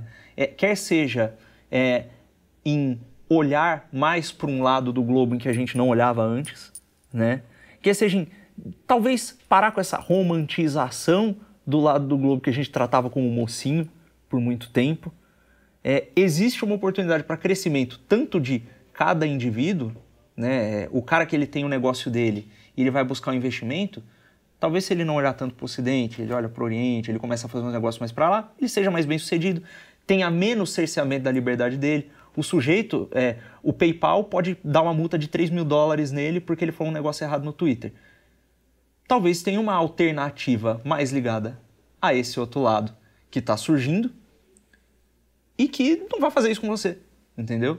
Então é, são É, eu- essas pequenas eu- eu- brechas. Eu que a hoje, cara, te falo, eu sou um apoiador de uma migração de fluxo financeiro para o Oriente. Uhum. Né? Porque o Oriente tem, tem, tem hoje alguns valores, não vou dizer que são todos, não é bem assim também, É, sabe disso. também, eu também acho. É, mas alguns valores Toma que cuidado, respeitam alguma liberdade ou que te deixam uma escolha é, razoável, entendeu? Uhum. Uma escolha melhor. O Ocidente hoje, ele está asfixiando qualquer pessoa que não esteja na pauta hegemônica. Seja financeiramente, seja legalmente, seja moralmente, seja através da sua liberdade de expressão intelectual. O Oriente ainda, ainda não faz, talvez faça, né? Talvez faça, talvez imponha a sua religião, enfim, ou seu- a sua ideologia, mas hoje você ainda consegue é, ter um pouco mais de uma liberdade maior do que você tem Porque no é incrível, Ocidente. né? A gente incrível, nunca- incrível. É isso aí. Então eu acho que para concluir, né? Porque o mote da temporada é o que é de bom no O que é mundo. de bom no mundo. Apesar de tudo isso ser muito ruim, né? Dessa repressão toda ser muito ruim, o que é de bom é que abriram-se algumas oportunidades para a gente agir e nós podemos aproveitá-las, né? Sim. É, o Go Woke e o Go Broke ele é verdadeiro no sentido de que há um prejuízo financeiro, não no sentido de que eles estão completamente destruídos. Quebrados. Né? O Não, é- o que eu acho que é muito bom é perceber o tamanho dessa reação das pessoas que dizem assim, eu Exatamente. não quero ver desse jeito. Não foi uma coisa pequena, Inclusive, né? não. 60 talvez bilhões não é pouco. O que vai. haja de bom é justamente o ímpeto do ser humano de insistir em procurar a verdade, em agir de acordo com ela, mesmo que isso custe o seu entretenimento, talvez em alguns casos parte da sua renda. O sujeito vai ter um emprego pior, ele não vai conseguir trabalhar numa mega corporação e ganhar uma grana ferrada, né? Mas também não quero, né? Exatamente. Não quero. Então- Prefiro não ganhar. E esses pequenos sacrifícios que foram feitos por essas muitas pessoas Surtiram foram- algum efeito. surtiram algum efeito e geraram em ou aceleraram um Eu processo tenho que um outro ponto que para mim é o que é um olhar para nossa para Uhum. nossa temporada do que é de bom. É que todo, várias vezes aqui e várias vezes aconteceu e sempre vai acontecer. Até porque a gente tem um Deus que olha por nós. Uhum. A gente aqui, nós três pelo menos acreditamos nisso. Existe o imponderável, cara. Esses caras acham que tem o controle das, da situação e de repente uma porra de uma internet que tudo bem, todo mundo sabia que ia ser revolucionário, Sim. mas não sabia que ia para esse lado. Foi uma das coisas que catalisou um monte de Um coisa. negócio que eles usam como instrumento de vigilância. acabou Exato. né? Então, assim, a gente não sabe e, e sempre as coisas sempre as coisas acontecem bem diferente do que a gente imagina. Se você pensar na sua vida pessoal, se você pensar na história, sempre aconteceu assim. Em, dois, em 1911, ninguém ia falar que ia ter uma guerra mundial, que ia ser uma, a maior carnificina da história até o momento. É, em, 2000 e, em, em 1996, ninguém ia falar que ia ter uma multidão de gente anti-woke, né? Que woke nem existia. Mas, enfim, o imponderável existe e a gente tem que fazer o que é certo, independente de, de se o mundo inteiro está contra Então, ele. eu- Colocando. oh, desculpa. é. Não, eu, eu concordo com o Trelli, cara. O que, o que eu acho que assim, foi, foi mu- muito bom no mundo é perceber que as pessoas ainda têm convicção, convicção moral que vão além das questões materiais, que certas ideologias que pareciam ser únicas, que pareciam ser dominantes, cara, elas foram questionadas abertamente. E a reação, essa reação talvez tão violenta que a gente esteja vendo é, do uhum. sistema, seja porque ele não aceitou ser questionado. Sim. Só que o povo questionou. Então, assim, eu, eu, eu, eu, eu vejo assim eu não estou falando de, de, perfis machistas, estou falando de que defendam a masculinidade. A quantidade de perfis que eu vejo no TikTok, é. no Instagram, que tem inclusive dado conselhos de relacionamento, de defender a masculinidade, falar, cara, o que é ser homem, de tentar encontrar um caminho, de mostrar, uhum. ao mesmo tempo que defende a religião, que fala sobre é, de forma muito, muito, é, não é de forma carola não, nem uma não, forma é até de forma alta, moderna sabe? no sentido, no bom sentido de que você aprendeu com as coisas que vieram, que aconteceram diferentes, você não vai pregar da mesma forma Sim. que um não, cara dos anos 70. A, a, volta a masculinidade também a, foi, se transformou, tudo me, se transformou. Mesmo que venha com a corruptela da teologia negra, Sim. que não existe, a gente está falando de teologia, o que, que vem antes? É. Teologia. Então a teologia voltou a ser um assunto na moda. Agora, finalizando, né, pra gente acho que eu vou colocar, vou colocar coisa numa linguagem que até os nossos amigos liberais que foram tão, tão, tão achincalhados durante esse episódio todo entendem. Né? Bom, a gente está falando que a vontade de Deus é soberana, que é imponderável, que Deus age de formas misteriosas. Tem o lance do livre-arbítrio, do ser humano, que tem a centelha divina e tal. Mas tem um outro negócio que todo liberal sabe. Um tal de um Ludwig von Mises, que é muito utilizado por essas elites financeiras em alguns casos, inclusive o sujeito era até financiado por esses mesmos caras que aprontaram essa, essa pataquada toda, ele disse um negócio que, que é que é impossível você calcular, você colocar no cálculo econômico a preferência humana. Uhum. E se você não consegue calcular a preferência humana, você pode ter o algoritmo que for, você nunca vai prever essas pequenas subjetividades. Você não sabe para onde a vontade humana vai. E a vontade humana, em especial quando ligada ao transcendente, quando ligada a uma vontade maior que ela, tem força para derrubar Babilônia? A vontade do Davi ligada a, a, alinhada à vontade de Deus derrubou Golias. Pois é, é isso aí. Isso Muito aí. bem. Então se despede aí do pessoal. Muito obrigado aí, pessoal. Vocês que assistiram. Por favor, nos sigam em todas as redes sociais, todas, todas elas. No Instagram, no TikTok, no Twitter, no Twitter do Trielli, no Twitter do Arthur. todos eles apareceram aí na, na tela. E se você é um alternativão, você não gosta de monopólios, as plataformas de vídeos alternativas, nós também estamos presentes lá, tanto no Rumble quanto no Odyssey. A gente não fala muito porque o YouTube não gosta que você clique e saia daqui para ir para lá, mas estamos lá também, tá bom? Isso aí. Isso aí. Tamo lá.